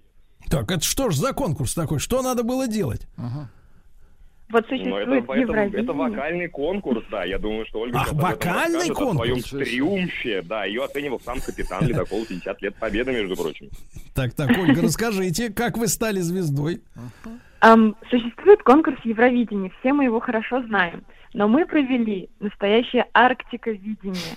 Uh, второе в истории оно было на нашем атомном ледоколе 50 лет победы. Uh, от каждого потока выдвигались участники – со своими танцевальными, вокально-танцевальными так. номерами. А, и да. Ну вы э, расскажите, какую, какой трек принес вам победу? Вот что вы исполняли? Успех. А, трек «Спектакль окончен». Это э, что ж, Полина, песня, Полина песня, Гагарина, песня Полины что? Гагариной, да, да, она самая. И что ж, вы же прям в таком платье были, в таком же? Нет, но я знала, Лучше, что я... Сергей. Хорошо, я верю. Лучше, да, лучше. Вот, ну это прекрасно, прекрасно, и это замечательно. Ребят, а вот, я так понимаю, вы делали же остановку земли Франца Иосифа. Об этом наши э, другие ребята, которые были в эфире тоже несколько недель назад нашим рассказывали. Вот вас что там больше всего впечатлило? Что вы там увидели на земле Франца Иосифа вот самое яркое? Земля.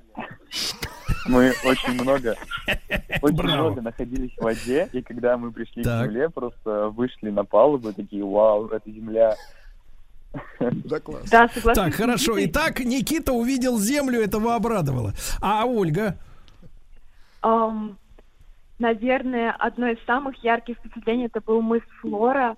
Uh, он находится, он был самой последней нашей точкой на экск, в экскурсии на, по земле Франции Иосифа, и он так называется, потому что склоны покрыты зеленью, что довольно редко, так сказать, в таком сложном климате, и это невероятно красиво.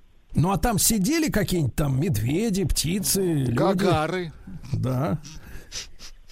А Птичий мы... базар, когда мы проезжали. Так. То есть там, получается, было огромное скопление чаек. Мы очень близко подплывали, э, подходили к этому, так сказать, птичьему базару. Заранее нас предупредили о том, что мы там особо не кричим. То есть мы тихо подходим, без дронов, э, и наслаждаемся вот этими красотами. На самом деле очень красиво, но запах оставляет желать лучшего, скажу честно.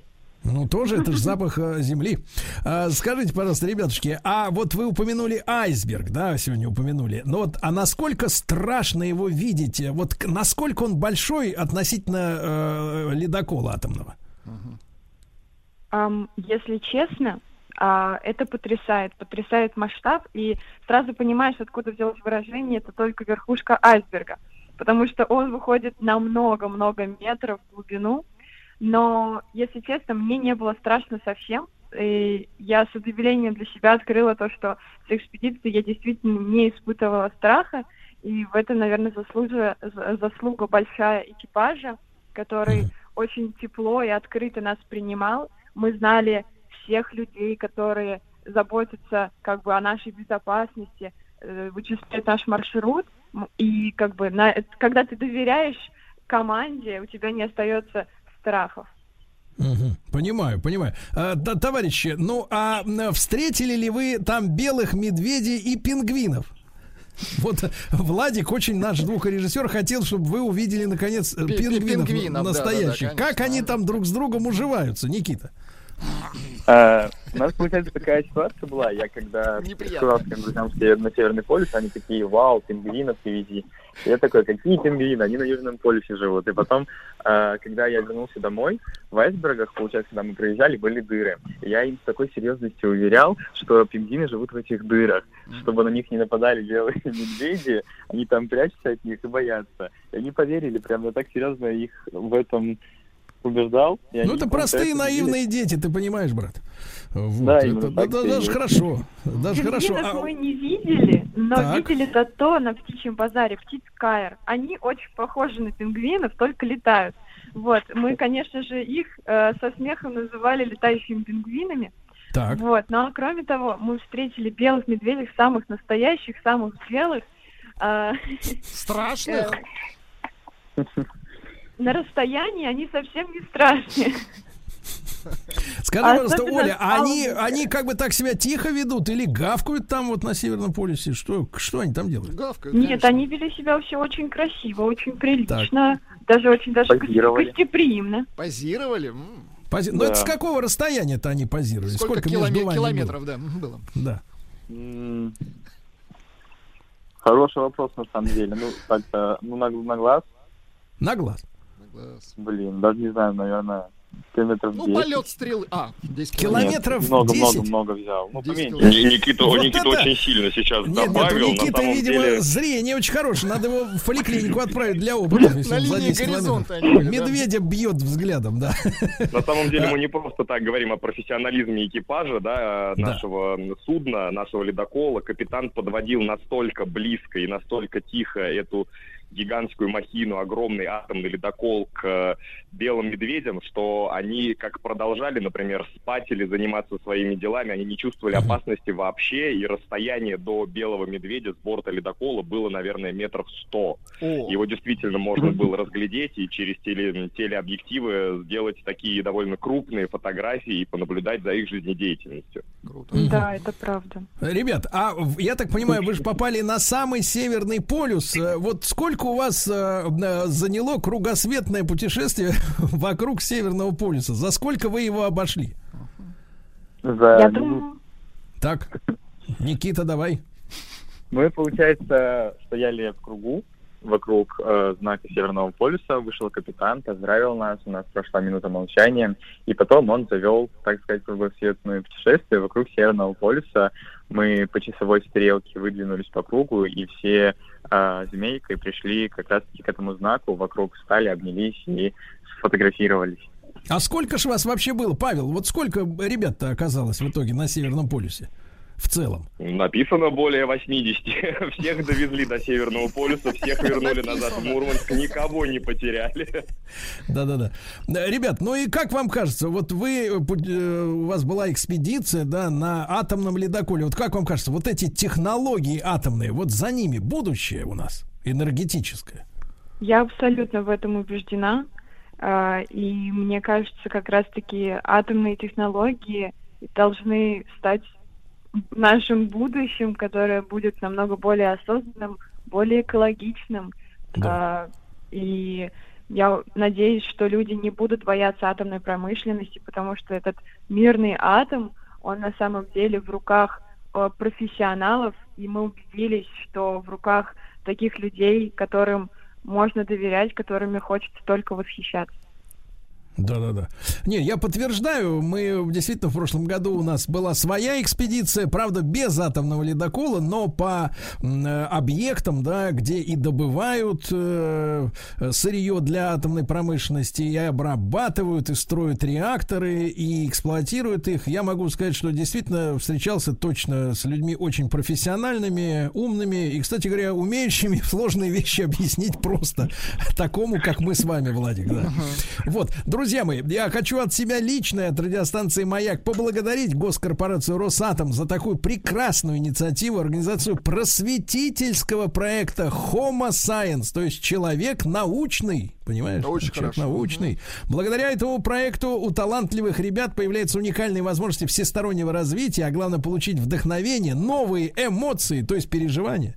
Напоминаю, что основные цели и задачи Экспедиция это формирование э, целой группы амбассадоров просветительского проекта Homo Science э, из числа самых талантливых детишек страны, Эм, создание эко-среды для всех, кто готов делиться научной информацией и тех, кому она нужна и интересна. Поэтому вы можете присоединяться к проекту и посмотреть познавательный контент на сайте homo science, это наука по-английски, э, .ру. Ну и ждите уже э, продолжение конкурса в эфире «Маяка». Скоро у очередного ребенка и подростка будет возможность отправиться вот такое невероятное приключение. Ну и для меня, э, честно говоря, вот самое, самое поразительное да, открытие, самое такое удивительное, которое сделали ребята, оказывается, наши дети всего за 2-3 за 2-3 дня слезают с иглы интернета и становятся обычными детьми, такими же, как мы были с вами когда-то сами. Правильно? Очень хорошо, да. Это блистательное открытие. Благодарю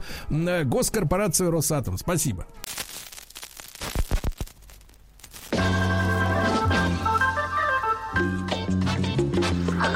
Между прочим, так не носят. Знаете, я шляпу-то никогда не носил.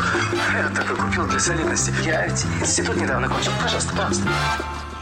50 оттенков стильного. Друзья мои, наш проект 50 оттенков стильного. Мы знакомим э, мужчин э, с тем, как надо выглядеть, э, если хочется быть изящным и элегантным мужчиной, потому что, ну да, в женской среде, друзья мои, это как бы с измалетства они занимаются модой. Вот, иногда даже кроме нее ничем больше не занимаются. Вот, а нам э, некогда в этом разбираться, читать эти все журналы. У нас есть Алексей Сухарев, стилист и преподаватель в МГУ, fashion industry, ведет свой блог в инстаграме Сухарев Стайл. Алексей, доброе утро. Доброе утро. Рады в нашей новой встрече, да. Ну и я сегодня так мельком э, взглянул на план программы, смотрю, опа, Алексей Сухарев, как познакомить, подготовиться к земле. Потом думаю, что Ой, об этом я тоже могу, если что. В чем встретить землю? Нет, в чем земля встретит тебя. О, человече. Да, Алексей, ну, у нас, значит, тема «Как подготовиться к зиме», я понимаю, да? Ну и э, давайте начнем, что ли, э, с ультра э, модников и разберемся с цветами, да, которые нам обещают, что в, это, в этой, этой осенью, зимой и в начале весны они будут наиболее актуальны. Да, будут в почете. Сейчас, сейчас разберемся, какие же это цвета. Ну, Наверное, совет будет общий для мужчин и для женщин, потому что, в принципе, актуальные цвета, они не имеют такого уж разделения на гендеры. Наверное, начать стоит с желтого, конечно же, цвета, который еще в начале года был объявлен вместе с серым цветами года Пантон, по версии Пантон. Но э, желтый, кстати, в разных своих оттенках актуален сегодня. И, конечно же, осенью на самом деле желтый всегда осенью э, актуален именно в таком глубоком насыщенном оттенке, осеннем так его назовем. А, вот. Наряду, кстати говоря, и с оранжевым цветом тоже. Но оранжевый более яркий, к примеру. А туда же мы относим и зеленый цвет, который из э, весны и лета переходит такой тоже очень насыщенный, такой цвет молодой травы. И фиолетовый, это тоже это для любителей поярче. Вот, пожалуйста, тут есть целый спектр.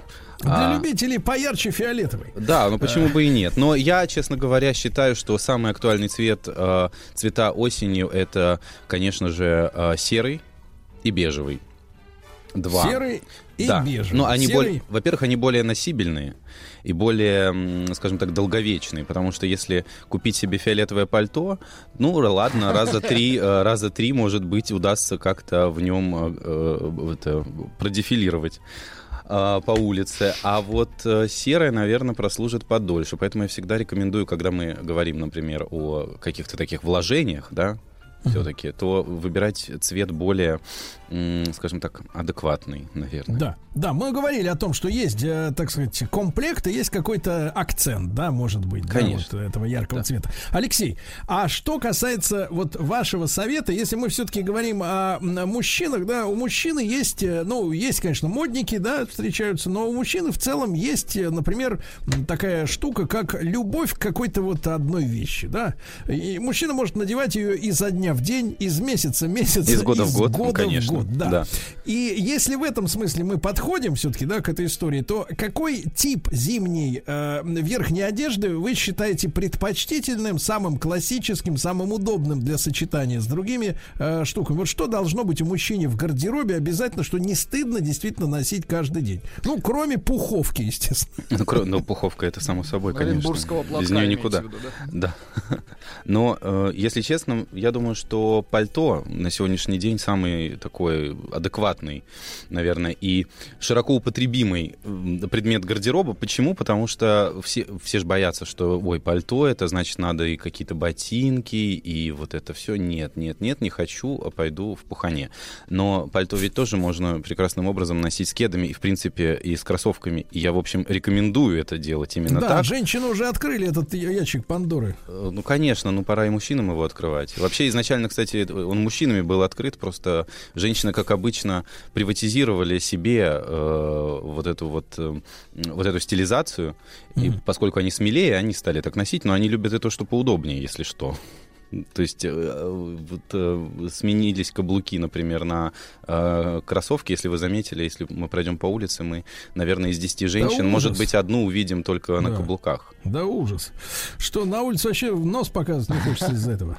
Все ходят в этих кедах, да. Скажите, Алексей, ну вот пальто, а каким оно должно быть? Э, ну, цвет, фасон, насколько и вообще насколько сегодняшние современные ткани, ну, хорошо защищают от непогод? Потому что еще почему э, такое пред, предубеждение насчет пальто, что, ну, вот пойдет, например, снег с дождем, да, как у нас обычно, там, плюс, ну, когда там плюс 2, минус 2, да, вот это сыпется сверху. Ну, все, ну, сразу намокнет, обморожение, Намокнет, легкие, как говорится, застынут, там и чехотка, да, и все дела. И, и холодная смерть настанет. Да-да-да. Ну, да. Что сегодня на рынке вот э, ткани именно для пальто? Но на самом деле пальто сегодня делаются эм, специально э, для того, чтобы их носить можно было не только в сентябре-октябре, но и в январе январе а, очень часто встречаются модели, которые имеют э, специальную подстежку, стеганую такую, которую можно прекрасным То есть образом... это такие микроватничек внутренний. Да, да, да. Ее можно отстегнуть, и если стало сильно тепло, то как бы убрать. А, вот. И, ну, есть еще чудесные э, изобретения в виде жилетки стеганой, знаете, такая, которая компактно складывается. Один японский бренд очень активно их да, да, да. Э, нам предлагает, и я даже сам... Тоненькие. Сам, конечно, Тоненькие, да. Удобные. Они так ее разворачиваешь, надеваешь ее под пальто, там на, я не знаю, на худи даже, может быть, сверху или на какой-нибудь э, джемпер, и все становится хорошо вновь. Вот. Что касается фасона, вот, да. э, Алексей, длина, э, длина, да, и вот тип воротника. Да, если мы говорим про э, самую модную длину, то это, конечно же, где-то до, это ниже колена и до середины икры где-то, где-то вот так. так но, как шинель, что ли? Да, но для многих это длинновато. Ага. Не все в состоянии с этим справиться, и это нормально. Поэтому, э, наверное, длина пальто сегодня варьируется где-то вот от над коленом, наверное, Чуть-чуть. Да, да, да, чуть-чуть. И, э, и, соответственно, ниже. Все, что выше, это уже, наверное, не пальто, это больше похоже на куртку, которая прикидывается пальто. Вот. И вот здесь, конечно, все зависит от роста человека, который э, это надевает, потому что иногда с миниатюрным ростом надевают очень модные вещи в пол и превращаются просто в, в грипп, в, в грипп да, немножечко. Зачем это нужно нам? Вот, Алексей, а что касается, мы с вами же э, люди, так сказать, даем конкретные советы. Вот скажите, э, приличное такое пальто, да, которое и замечательно смотрится, и ноское, и, в общем-то, в принципе, и с утеплителем, хотя мы можем использовать дополнительно вот эти курточки тоненькие, да. Цена, при том, что оно не будет растягиваться, отвисать, как-то локти будут потом на третий сезон уже так топорщиться, да, как треники спортивные. Вот адекватная, разумная цена такого, такой такой вещи какова сегодня? Ну, мне думается, что, наверное, около 20 где-то. Наверное, так. Но все, что ниже, это даже это если оно, пальто. даже если оно хорошо скроено и даже если оно неплохо сшито, а, ткань, конечно же, просто вы, покинет чат через какое-то время и все. А да, тут, наверное, все-таки стоит обращать внимание на состав ткани, чтобы это была э, прям стопроцентная шерсть, наверное, для того, чтобы это было тепло, во-первых, и долговечно. А это не может стоить дешевле, там, я не знаю, 10-12. То есть, если mm-hmm. стоит... Нет, давайте так, давайте между 20 и 10 большая разница. Давайте, раз уж промелькнуло слово 20, значит 20, Владик, всего, 20. Хорошо, Хорошо, 20. Ну, наверное, так. Что, мы, что мы имеем, опять же, возвращаясь к комбинации, да, а, с чем сегодня это пальто можно скомбинировать? Мы же понимаем, что у пальто есть такой, ну, как это сказать, от, ну, отложной воротник, да, правильно? Да, это, да Так да, называется. Да. Откуда видно галстук. вот. Но зимой холодно. Что, чем мужчине можно укрыть свою э, нежную грудь и, соответственно, шею, да, чтобы не заболеть. Ну, во-первых, этот воротник э, можно поднять всегда и сложить. Я так делаю часто, и это работает.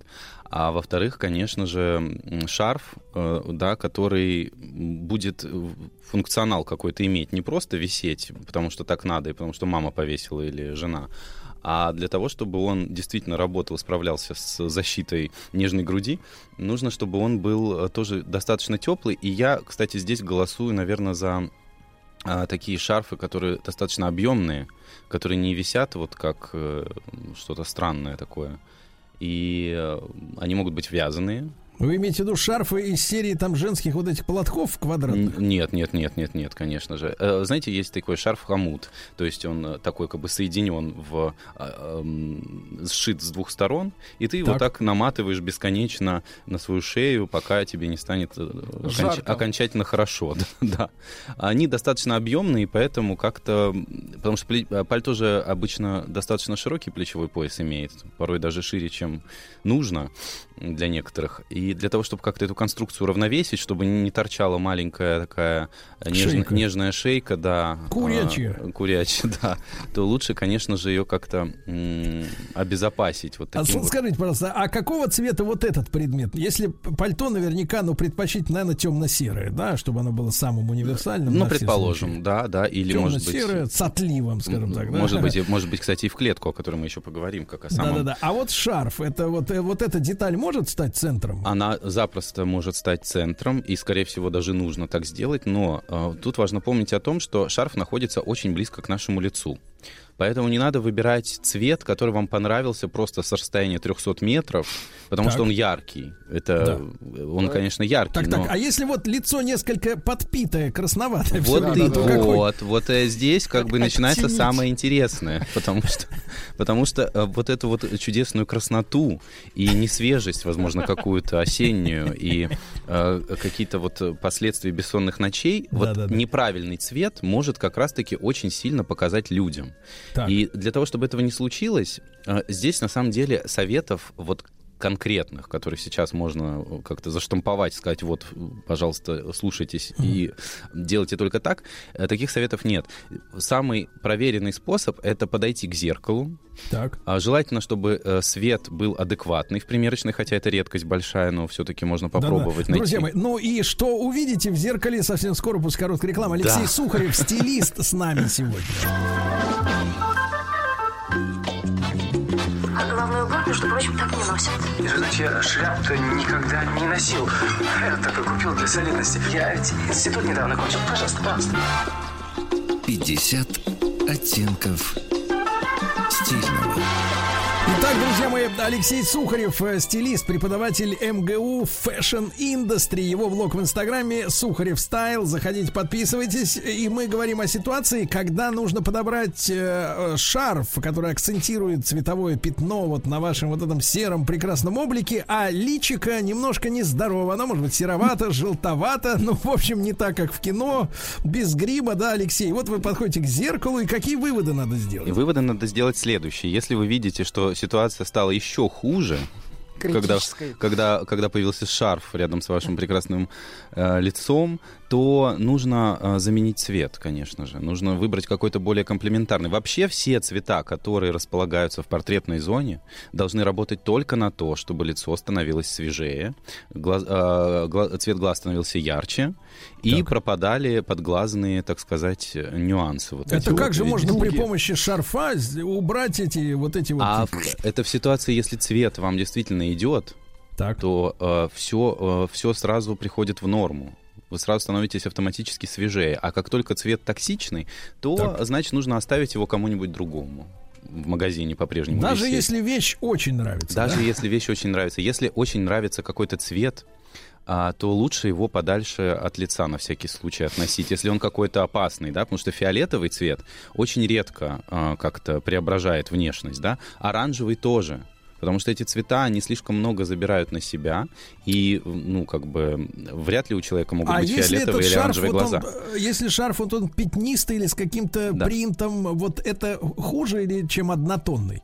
А, но все зависит, опять же, от цвета и от внешности человека. На самом деле все нужно мерить и прикладывать. Очень часто, кстати, шарфы и шапки, их же не меряют, их просто хватают и идут. И уже угу. дома понимают, что что-то, возможно, не то.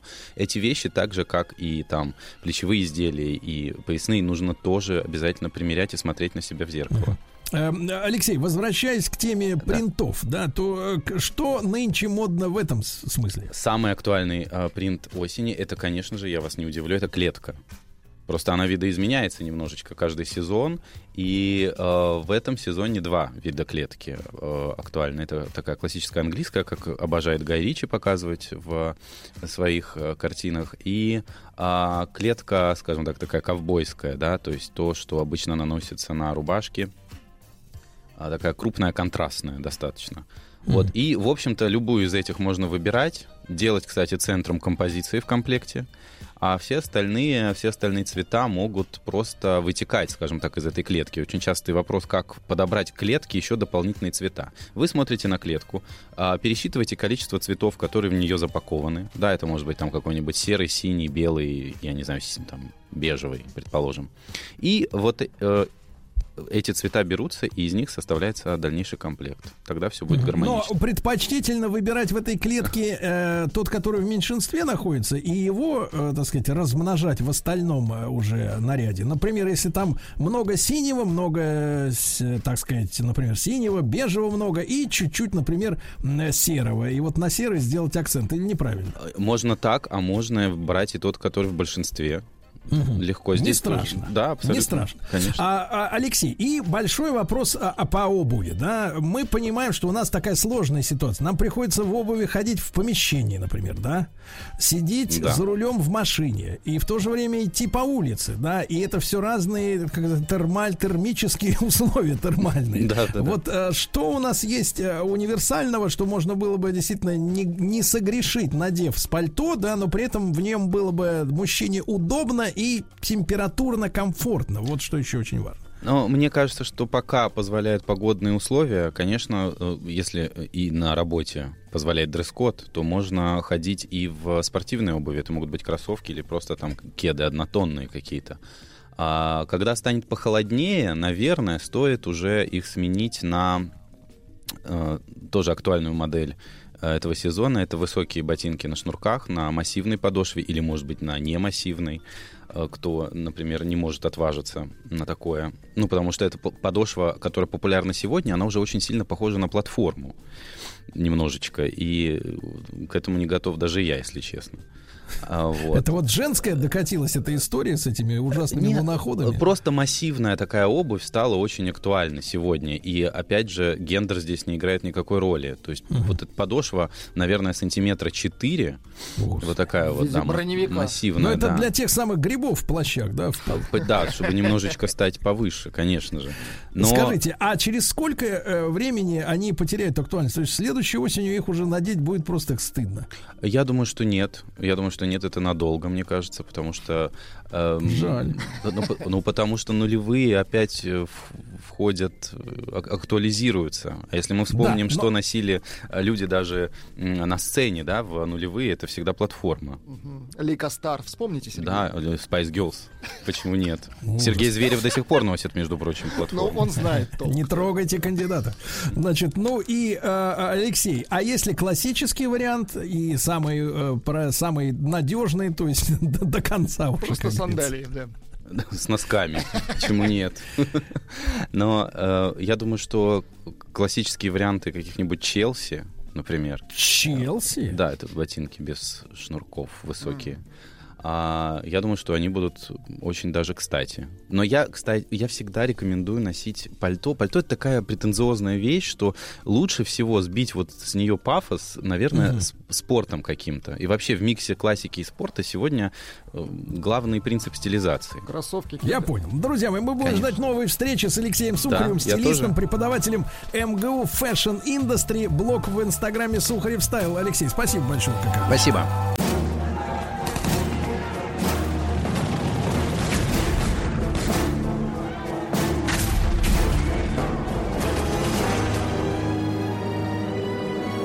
Гражданская война. Друзья мои, естественно, с Василием Жановичем Цветковым, профессором Московского педагогического государственного университета, доктором исторических наук, мы продолжаем наш цикл «Гражданская война». Сегодня мы будем говорить о 1918 годе. Э, Василий Жанович, доброе утро. Здравствуйте, да. Здравствуйте, Сергей Валерьевич. Да, Василий Жанович, ну что же, Всевеликое войско Донское, о нем мы будем сегодня говорить.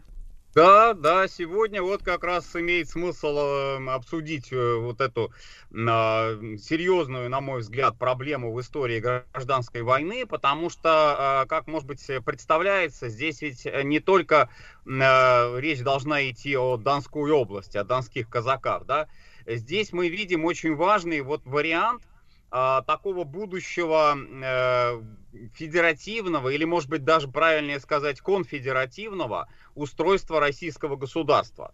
Потому что вот Всевеликое войско Донское, это, по сути, оказался такой первый прецедент, а, когда э, в антибольшевистском таком сопротивлении э, здесь сложилась сила, которая не просто вот как на севере России, да, вот мы с вами говорили об этом в прошлых программах, она не заявляла себя какой-то там частью отдельной совершенно вот российского государства, наоборот – северное правительство позицировало себя как часть будущей России. Собственно, с севера начнется там, может быть, даже освобождение, возрождение России от большевиков.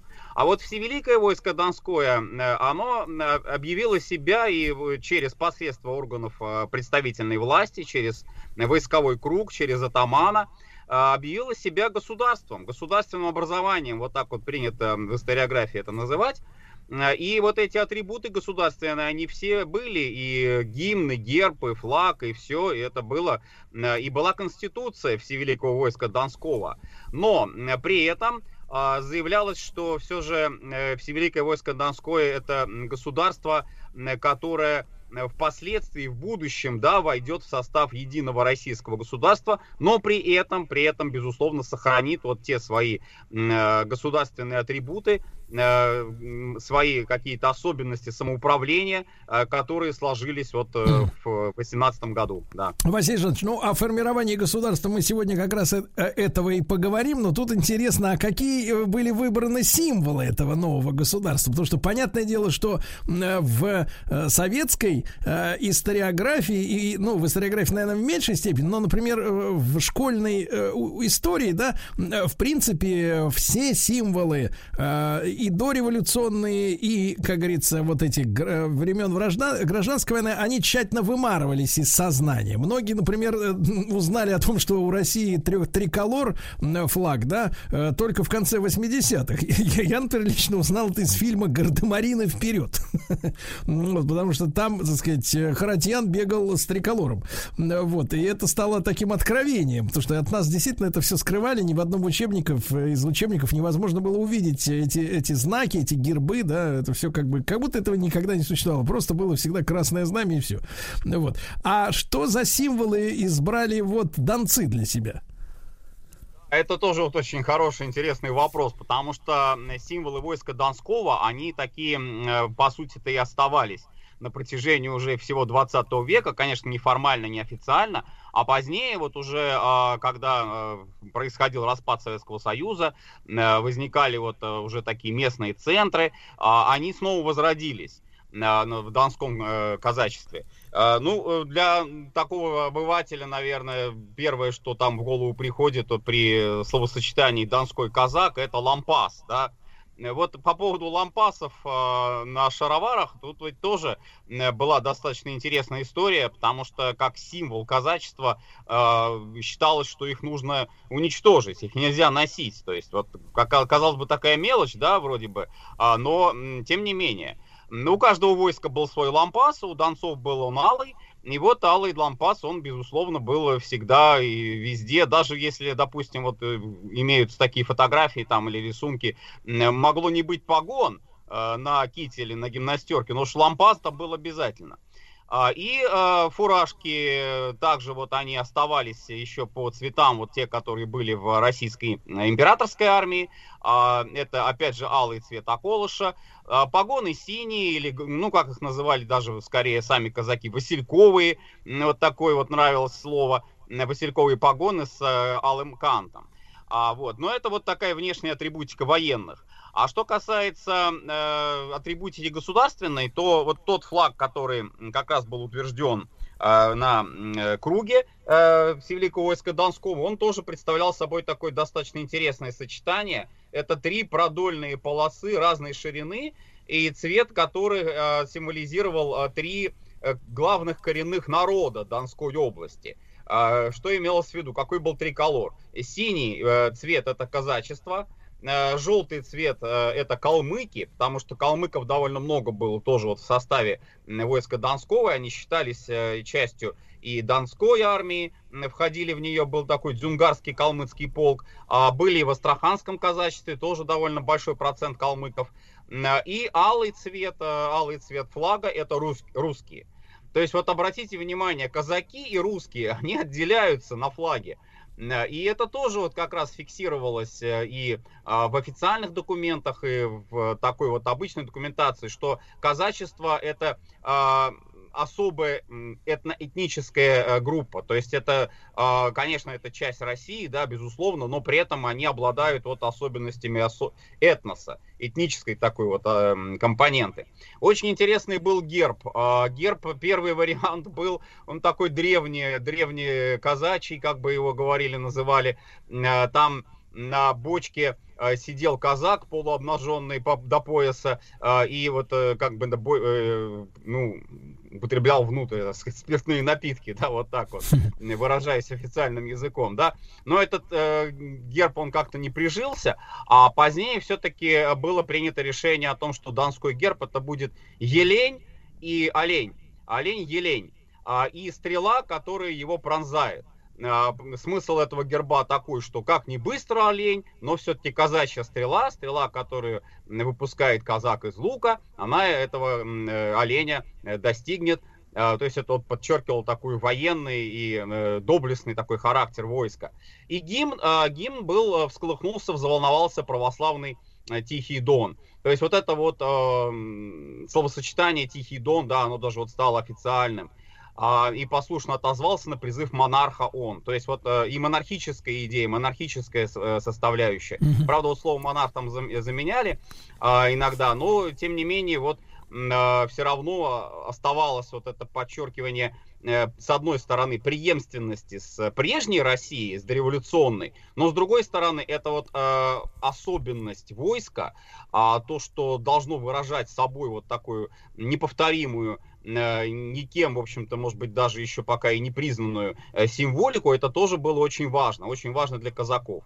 Э, на тот момент. Mm-hmm. Василий Жанович, ну вот я посмотрел, если наши слушатели тоже заинтересуются и введут этот запрос э, в любой поисковик, там, например, герб э, Всевеликого войска Донского, вот в современной интерпретации, я так понимаю, уже, уже новая какая-то, да, история, может быть, возрожденная, значит, синий фон, да, у этого герба, потом идет как раз тоже на чуть более светлом голубом фоне вот этот раненый олень, но он, вот эта вот часть герба перекрывает э, красный герб Российской империи, то есть золотой орел двухглавый, и по бокам с каждой стороны по два имперских флага, золотых с черным орлом, да, вот таки, такой вот э, получается красно-синий золотистый герб. Э, вот, не, не знаю, как он сейчас участвует в каких-то официальных мероприятиях или нет, но, видимо, преемственность с тем, э, так сказать, всевеликим войском, оно читается, да, на лицо. Да, да, безусловно. Это, кстати, касается не только э, Дона, это касается областей, тех, которые вот как бы э, себя позицируют как продолжатели казачьих областей. Ну, э, та же Кубань, например, да, Краснодарский край. То есть мы там тоже казачью символику найдем, конечно. Вот. А, и это все уходит корнями, я еще раз это хочу подчеркнуть, вот в период гражданской войны. Потому что, ну даже правильнее, наверное, 17 -го года, революции и гражданской войны. Потому что а, каждое войско, казачье э, в составе белого движения, оно позицировалось именно как, вот э, выражаясь современным языком, субъект, э, отдельный субъект государственного права. То есть а, это не вот, полное там слияние с Россией, с российской территорией. Это э, именно территории, которые обладают собственными своими а, не только символами власти, да, не только атрибутами, а, не только какими-то особенностями формы, униформы казачьей, да, а вот э, прежде всего это статусность э, по такому вот федеративному, э, федеративному принципу. Угу. Василий Жанович, так вот, э, но э, я, насколько понимаю, все создание символов это уже, э, так сказать, событие, когда э, государство было сформировано. К- когда мы можем сказать, что формирование это началось? А, ну вот сразу после восстания в станице Кривянской, когда круг спасения Дона в Маночской станице, как в прошлый раз вот мы говорили, избрал атаманом а, генерала Краснова, а тут вот сразу можно было уже говорить о начале создания донской государственности. А, и действительно этот процесс пошел очень быстро. А, вопреки, может быть, даже вот ожиданиям Москвы, вопреки э, расчетам местных э, представителей советской власти, а, низовья Дона, они поднялись, ну, буквально вот в течение месяца, а, вернулись из степей вот казаки отряда Попова, э, которые вот в прошлый раз мы говорили, ушли в степной поход, он так назывался, а, тут же присоединились вот к восставшим. А дальше, дальше уже шло вот э, как бы э, такое продолжение боевых действий, продолжение боевых операций а, проходило уже снизу вверх, то есть вверх по Дону. А, постепенно вот продвигались казачьи отряды, продвигались казачьи войска, а, и э, где-то вот примерно середина лета 18 года все, уже полностью область войска Донского была под контролем а, сил э, контрреволюционных Донской армии, и вот это стало как раз государственность Донская. Там, правда, единственный нюанс был интересный, тоже вот надо отметить, неопределенность границы на Западе. Дело в том, что, вот опять же, напомню слушателям, в это же время э, существует э, независимая Украина. Существует независимая но, украинская Но надо вспомнить, э, Василий Жанович, в каких границах она была тогда, так сказать, независимой? Да, так вот как раз это и был спорный вопрос с донцами, с Донской областью, потому что главный спорный вопрос Украины а, с Доном а, на тот момент это Таганрогский округ. А, то есть вопрос, э, кому будет Таганрогский округ принадлежать. Э, город Таганрог, э, Ростов-на-Дону, в общем, тоже он близко, да. Но Новочеркасск, понятно, никто не оспаривал. Это столица Великого войска Донского. Там был атаман, атаманский дворец, органы власти. Вот, а вот Ростов-на-Дону и Таганрог – а, ну, Ростов немцы взяли. Дальше Ростова они не пошли. Несколько только там отрядов продвинулись. Баварская конница э, продвинулись э, немножко к станицам а, низ, низовьев Дона, но дальше они не пошли. А это тоже, кстати, вот такой важный момент, потому что это предел оккупации, предел немецкой оккупации, вот как раз э, заканчивался, условно говоря, в Ростове, в Ростове-на-Дону.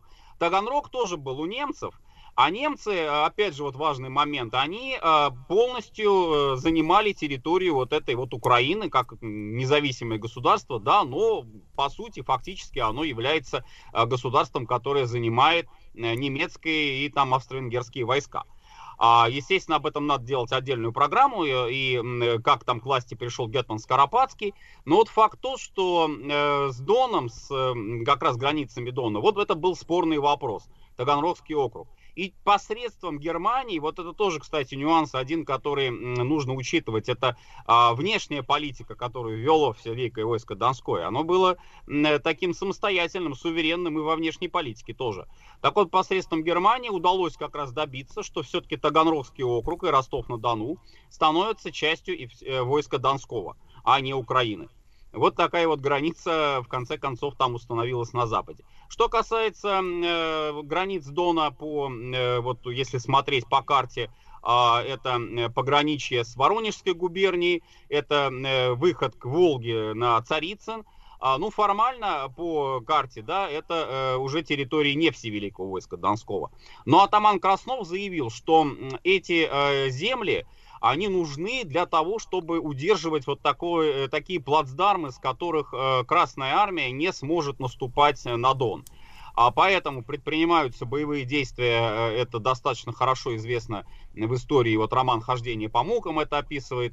Трижды штурмуют Царицын, а, но все три раза не удаются эти атаки, Царицын остался советским. А взял его только генерал Врангель в 19 году уже. А, вот. А на э, севере, на севере там как раз происходит такое продвижение э, в сторону Воронежа. А, теоретически, в общем-то, Краснов не исключает того, что, может быть, даже до Воронежа казаки дойдут. Но эти земли, эти э, области, эти губернии, да, вот Воронежская губерния, они не предполагают их включения в состав войска Донского. То есть вот тут вот уже... То есть это буферная а, зона такая, да? Да, да, вот правильное словосочетание. Опять, ну, оно немножко современное, но по сути такое. И вот э, на этой территории уже будут формироваться э, силы э, такие российские. Э, но опять же интересный момент, какие российские силы там будут. Они будут, конечно, э, в хороших отношениях с Красновым, кто бы сомневался, да, потому что он им помогает, он их содержит, он им э, всячески оказывает военную помощь. Вот, но при этом они все-таки заявляют о том, что они самостоятельные, э, пророссийские, то есть они пойдут там дальше на Москву и так далее. И вот здесь вот на границах формируется еще тоже два интересных таких э, соединения. Это Южная армия и Астраханская армия. Астраханская армия это уже вот элемент астраханского казачества. То есть астраханское казачье войско, э, там такой был очень яркий лидер э, князь Тундутов. Кстати сказать, вот тоже калмыки, и калмыков здесь очень много.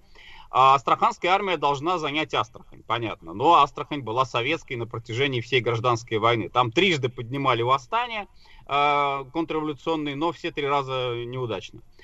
Э, Астрахань оставалась эм, э, советской власти.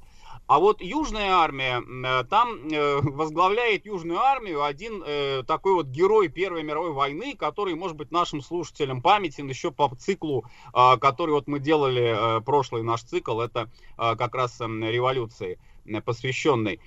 Бывший командующий Юго-Западным фронтом генерал Иванов, вот тот Василий Жанович, Иванов... а вот как раз давайте с генерала Иванова мы и начнем нашу э, вторую часть сегодняшнего разговора. Друзья мои, с нами Василий Жанович Цветков, профессор Московского педагогического государственного университета и доктор исторических наук.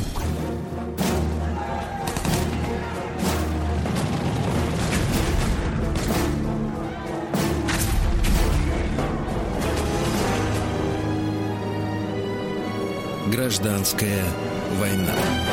Друзья мои, так с нами Василий Жанович Цветков, профессор Московского педагогического государственного университета, доктор исторических наук. Мы говорим сегодня о всевеликом войске Донском в рамках нашего проекта «Гражданская война» на наших часах 1918 э, э, год. И вот возникает э, генерал Иванов, о котором мы говорили в нашем предыдущем с Василием Жановичем проекте «Именем революции». Напомните, пожалуйста, Василий Жанович.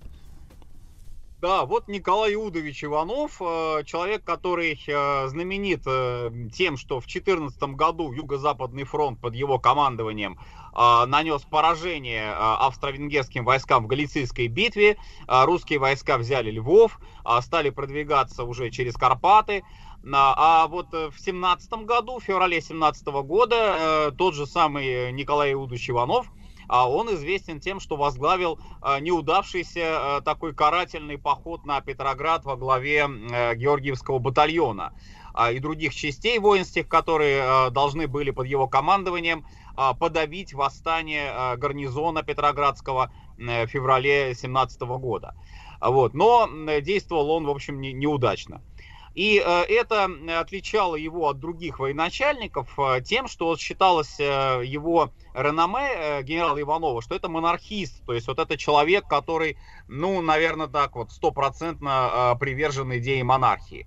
И вот это тоже очень важный, на мой взгляд, штрих такой внутриполитической ориентации казачества Донского на тот момент. А если формально, в общем-то, не провозглашал монархии, да, то э, в законодательстве войска Донского, и атаман Краснов об этом пишет в своих воспоминаниях, он подчеркивает как раз вот эту вот идею, э, воспоминания, кстати, так и называются, Всевеликое войско Донское, а Краснов отмечает, что э, это была идея подчеркнуть все же преемственность Дона, от российской имперской традиции, а не от демократической традиции временного правительства. Правда, потом были внесены корректировки в этот тезис, то есть, в общем, стали признавать э, и законодательство Временного правительства, если оно не противоречило законодательству э, войска Донского, то есть постольку поскольку. Ну вот, ну вот этот вот монархизм, а, он э, был, как я уже сказал, может быть, не настолько формальным, но все-таки он поддерживался. Он поддерживался и выражались многочисленные как раз вот симпатии старой России до февральской России. И вот э, когда создавалась Южная армия, э, то считалось, что если она там удастся ей э, идти на Москву во главе с генералом Ивановым, то уж во всяком случае в Москве, наверное, она монархию уже восстановит. Ну а при этом и Дон тоже сохранит свою такую суверенность, свою самостоятельность. Василий Жанович, а вот эта территория войска Донского, да, Всевеликого, а, если мы сегодня говорим о масштабе вот этого самопровозглашенного государства, а, с чем его можно сравнить территориально? Сколько примерно э, народу подпадало под вот эту новую власть казачью? Э, достаточно да, хороший вот такой момент вы затронули, потому что Великое войско Донское это территория очень большая вот по тем временам, если сравнивать, да, то, ну, с современными понятиями, а, ну, наверное, так, э, может быть, это территория Финляндии, например, да, или так вот территория, может быть, Польши, близкая к этому, во всяком случае, да.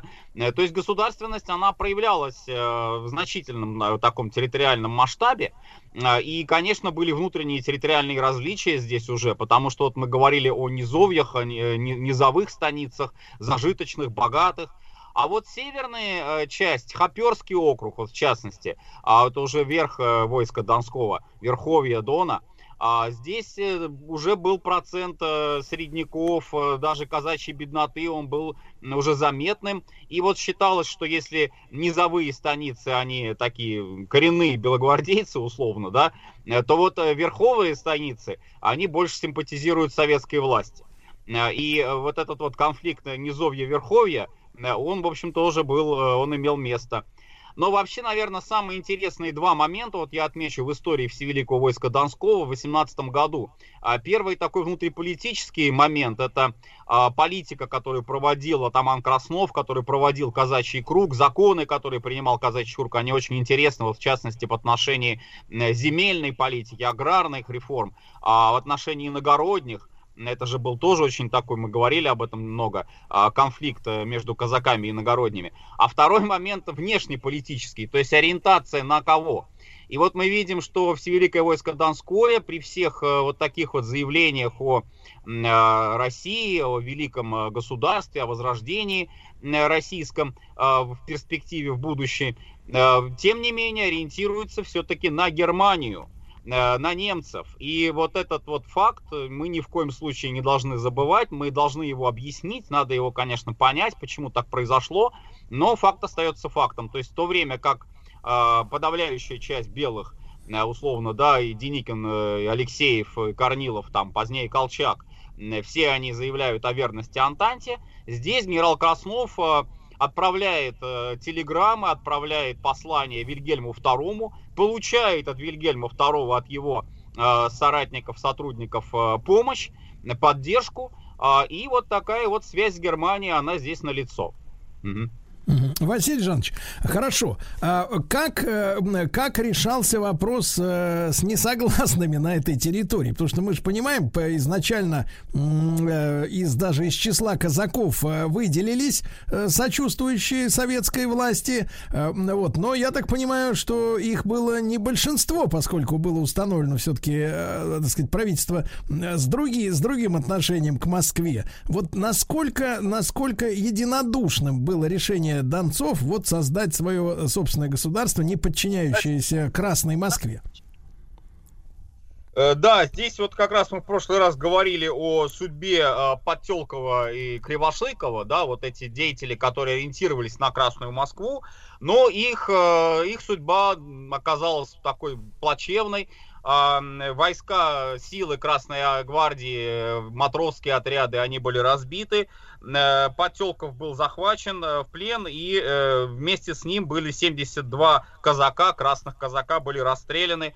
Ну, кстати сказать, вот эта сцена расстрела Потелкова, она описывается в Тихом Доне, ушел Чехова. Правда, немножечко так она поэтична, там с определенными искажениями, но тем не менее вот сам по себе такой факт имел место. То есть вот красные казаки а, уже вот их не было, вот как элемент какой-то, который мог бы быть а, альтернативой а, Краснову на тот момент, опять же, я отмечу. А, и то есть, Краснов... Василий Жанович, то есть получается, да. достаточно было расстрелять 70 человек, и советская власть закончилась?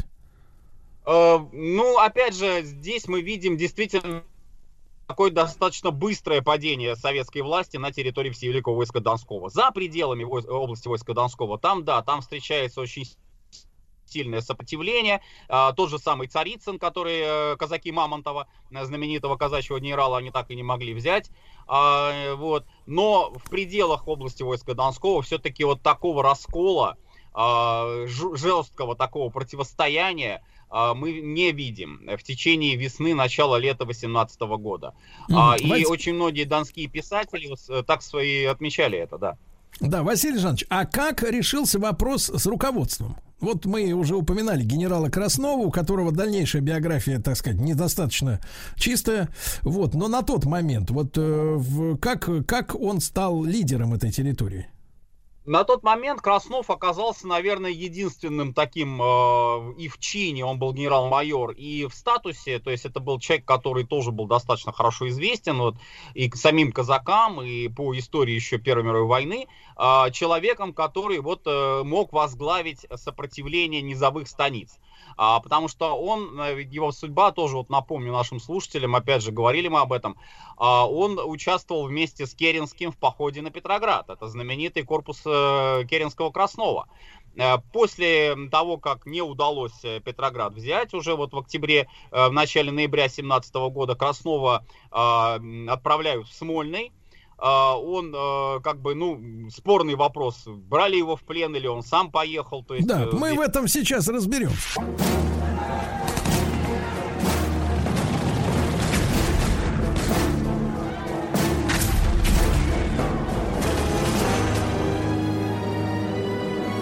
Гражданская война. Итак, Василий Жанович, приехал генерал Краснов в Смольный. А что там? А там Троцкий, там э, Крыленко, уже, так сказать, вот здесь вот э, мы видим, да, э, его роль в этих событиях э, нашего второго, так сказать, лидера Троцкого, да, э, и Лев Давыдович, общаясь с генералом Красновым, в общем-то, заявляет ему о том, что новая власть, она, конечно, гуманная, то есть она не будет принять каких-то репрессий, но обязательно мы должны вот как бы понять, готовы ли вы сражаться, готовы ли вы продолжать сражаться с народом. И э, вроде бы, вот как бы, вот если там противоречивые достаточно сведения, но, в общем-то, считается, что э, генерала Краснова отпустил э, большевистский суд, отпустил под честное слово, что он не будет э, сражаться с народом. И вот эта вот э, версия, она оказалась такой достаточно распространенной, до сих пор ее озвучивают. Э, тут нужна поправка, тут нужна очень важная поправка. Почему? Потому что, э, во-первых, э, суда не было, а во-вторых, отпускали генерала Краснова не э, под слово того, что вот он э, оружие против народа не поднимет, а он был отпущен под домашний арест с условием того, что он оттуда из домашнего ареста не уйдет, не сбежит. Ну, он из домаш... из-под домашнего ареста ушел, и как он позднее там э, отмечал, вот в воспоминаниях это было, а, что э, буквально через час после того, как он ушел со своей квартиры а, в Петрограде, а, туда явился наряд э, красногвардейцев, который должен был отправить его в Петропавловскую крепость. То есть тут очень спорный вопрос, кто нарушил слово. Там, домашний арест ему не соблюдали, да, или он. Вот. И когда э, позднее, уже в 2018 году, там, э, допустим, говорилось о том, что э, уместно ли э, вот эта вот э, борьба, э, которая ведется э, Красновым против советской власти, то Краснов постоянно отмечал, постоянно подчеркивал, что это борьба против власти, а не против народа. То есть он не э, отождествлял большевиков с русским народом. А, вот, вот это тоже важный нюанс. А, и э, опять же, вот возвращаясь к событиям весны 2018 года, а, мы видим, что Краснов оказывается здесь э, ну, очень кстати в Новочеркасске. Он был э, в подполье, в подпольном таком полулегальном положении. А, и сразу вот оказался э, на высоте, как говорится. Хотя по статусу своему, вот если сравнить его, допустим, с участниками ледяного похода, с участниками степного похода, теми же казаками, э, с атаманом Багаевским, который станет его преемником, Краснов, наверное, не мог похвастаться вот участием именно в белом деле. А, то есть вот в боевых действиях там периода начала 18 года он не участвовал, он не ушел в степь, он не пошел с Корниловым, но он вот оказался как раз э, на, на момент восстания э, очень важным и подходящим таким кандидатом для избрания а, в атаманы э, войска Донского. Василий Жанович, ну я так понимаю, что о, о жизни внутри э, Всевеликого войска Донского, да, о тех законах, порядках, которые там царили, э, мы э, поговорим уже в следующий раз. А вот сейчас, может быть, о манере руководства э, Краснова. Как он выстраивал, так сказать, вот э, вертикаль, как говорится, власти и на что опирался? Да, очень важно это иметь в виду. Почему? Потому что Краснов э, позицировал себя, и, наверное, так оно и было, вот если смотреть вообще его характер, э, как военный лидер, военный диктатор. Э, то есть это был человек, который постоянно подчеркивал важность единоличной власти. Но, опять же, мы не можем отрицать того, что вот существует Донской парламент, существует войсковой круг. Как с ними строить отношения? Вот здесь, э, наверное, были, может быть, э, формальные, может быть, неформальные какие-то, да, э, отношения такие, что круг существует, безусловно, да, он дает законы, а он принимает, как бы утверждает какой-то общий политический курс, но вся конкретика, вся деловая работа, вся повседневная работа и как бы вот лицо Дона, да, это все-таки атаман. И атаман, э, у Краснова в понимании атаман очень э, характерную такую фразу вот говорил, что э, Мадонна Рафаэля э, создавал Рафаэль, а не коллектив художников, не союз художников. То есть идея была такая, э, что э, руководить повседневной работой, да, руководить государством может все-таки один человек человек и вертикаль, которая строится под него, а не э, какой-то коллегиальный орган, э, чему, на что, в общем, Краснов постоянно ссылался, вот опыт Временного правительства. То есть Временное правительство это, по сути, коллегиальная такая власть, и ничего хорошего из этого не вышло. Э, Совет, Совдеп, да, как он говорил, то же самое, коллегиальная власть, и Ленин, и Троцкий, там, и все прочие, и тоже, как он считает, э, ничего хорошего, только страна разваливается. Э, вот. Э, поэтому, конечно, вот эти вот диктаторские у него идеи, они были.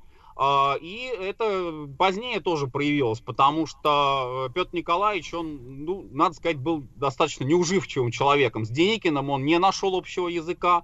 А, и даже со своими соратниками, что, собственно, позднее вот предопределило его отставку уже в девятнадцатом году, а, он а, себя вел, ну, так э, тоже вот достаточно единолично. То есть, Василий Жанович, Василий Жанович, но здесь, э, но, Василий Жанович, но здесь речь идет э, чисто о психологической особенности личности или о том, что он где-то облажался, и поэтому его сместили? Э, конечно, и это было тоже, хотя такое слово может быть не очень удачно, но тем не менее, э, в основу э, критики Краснова, которая привела к его отставке, ему ставили поражение Донской армии в начале 18 года, неудачный штурм Царицына и то, что донские казаки не смогли удержать фронт, откатились обратно к Новочеркасску, обратно к Ростову под натиском Красной армии, которая наступала уже после того, как немцы ушли с Украины. То есть вот это была идея э, такая, что все-таки, может быть, войско Донское, оно удержится э, и даже пойдет на Москву, там вот э, через Южную армию. Но на самом деле нет. Э, и э, многие ставили вину это именно атаману Краснову, что это его вина, и он должен уйти после этого. Василий Жанович, а, ну тогда в наших следующих встречах мы обязательно поговорим о том, как жилось человеку обычному, да, на этих землях в то время, да? Да, хорошо. И, конечно. конечно, конечно, вопрос вот этого сотрудничества с немцами, которое, как понимаю, у Краснова продолжилось еще несколько десятилетий. Э, вот, да, тоже... это уже после того, как он уехал из дома. Да-да-да, угу. тоже очень такая важная, может быть, пунктиром, э, важная тема для нашей общей истории. Василий Жанович Цветков, доктор исторических наук в нашем цикле «Гражданская война». Весь цикл в любое удобное для вас время, товарищи, на сайте радиомаяк.ру. Еще больше подкастов «Маяка» насмотрим.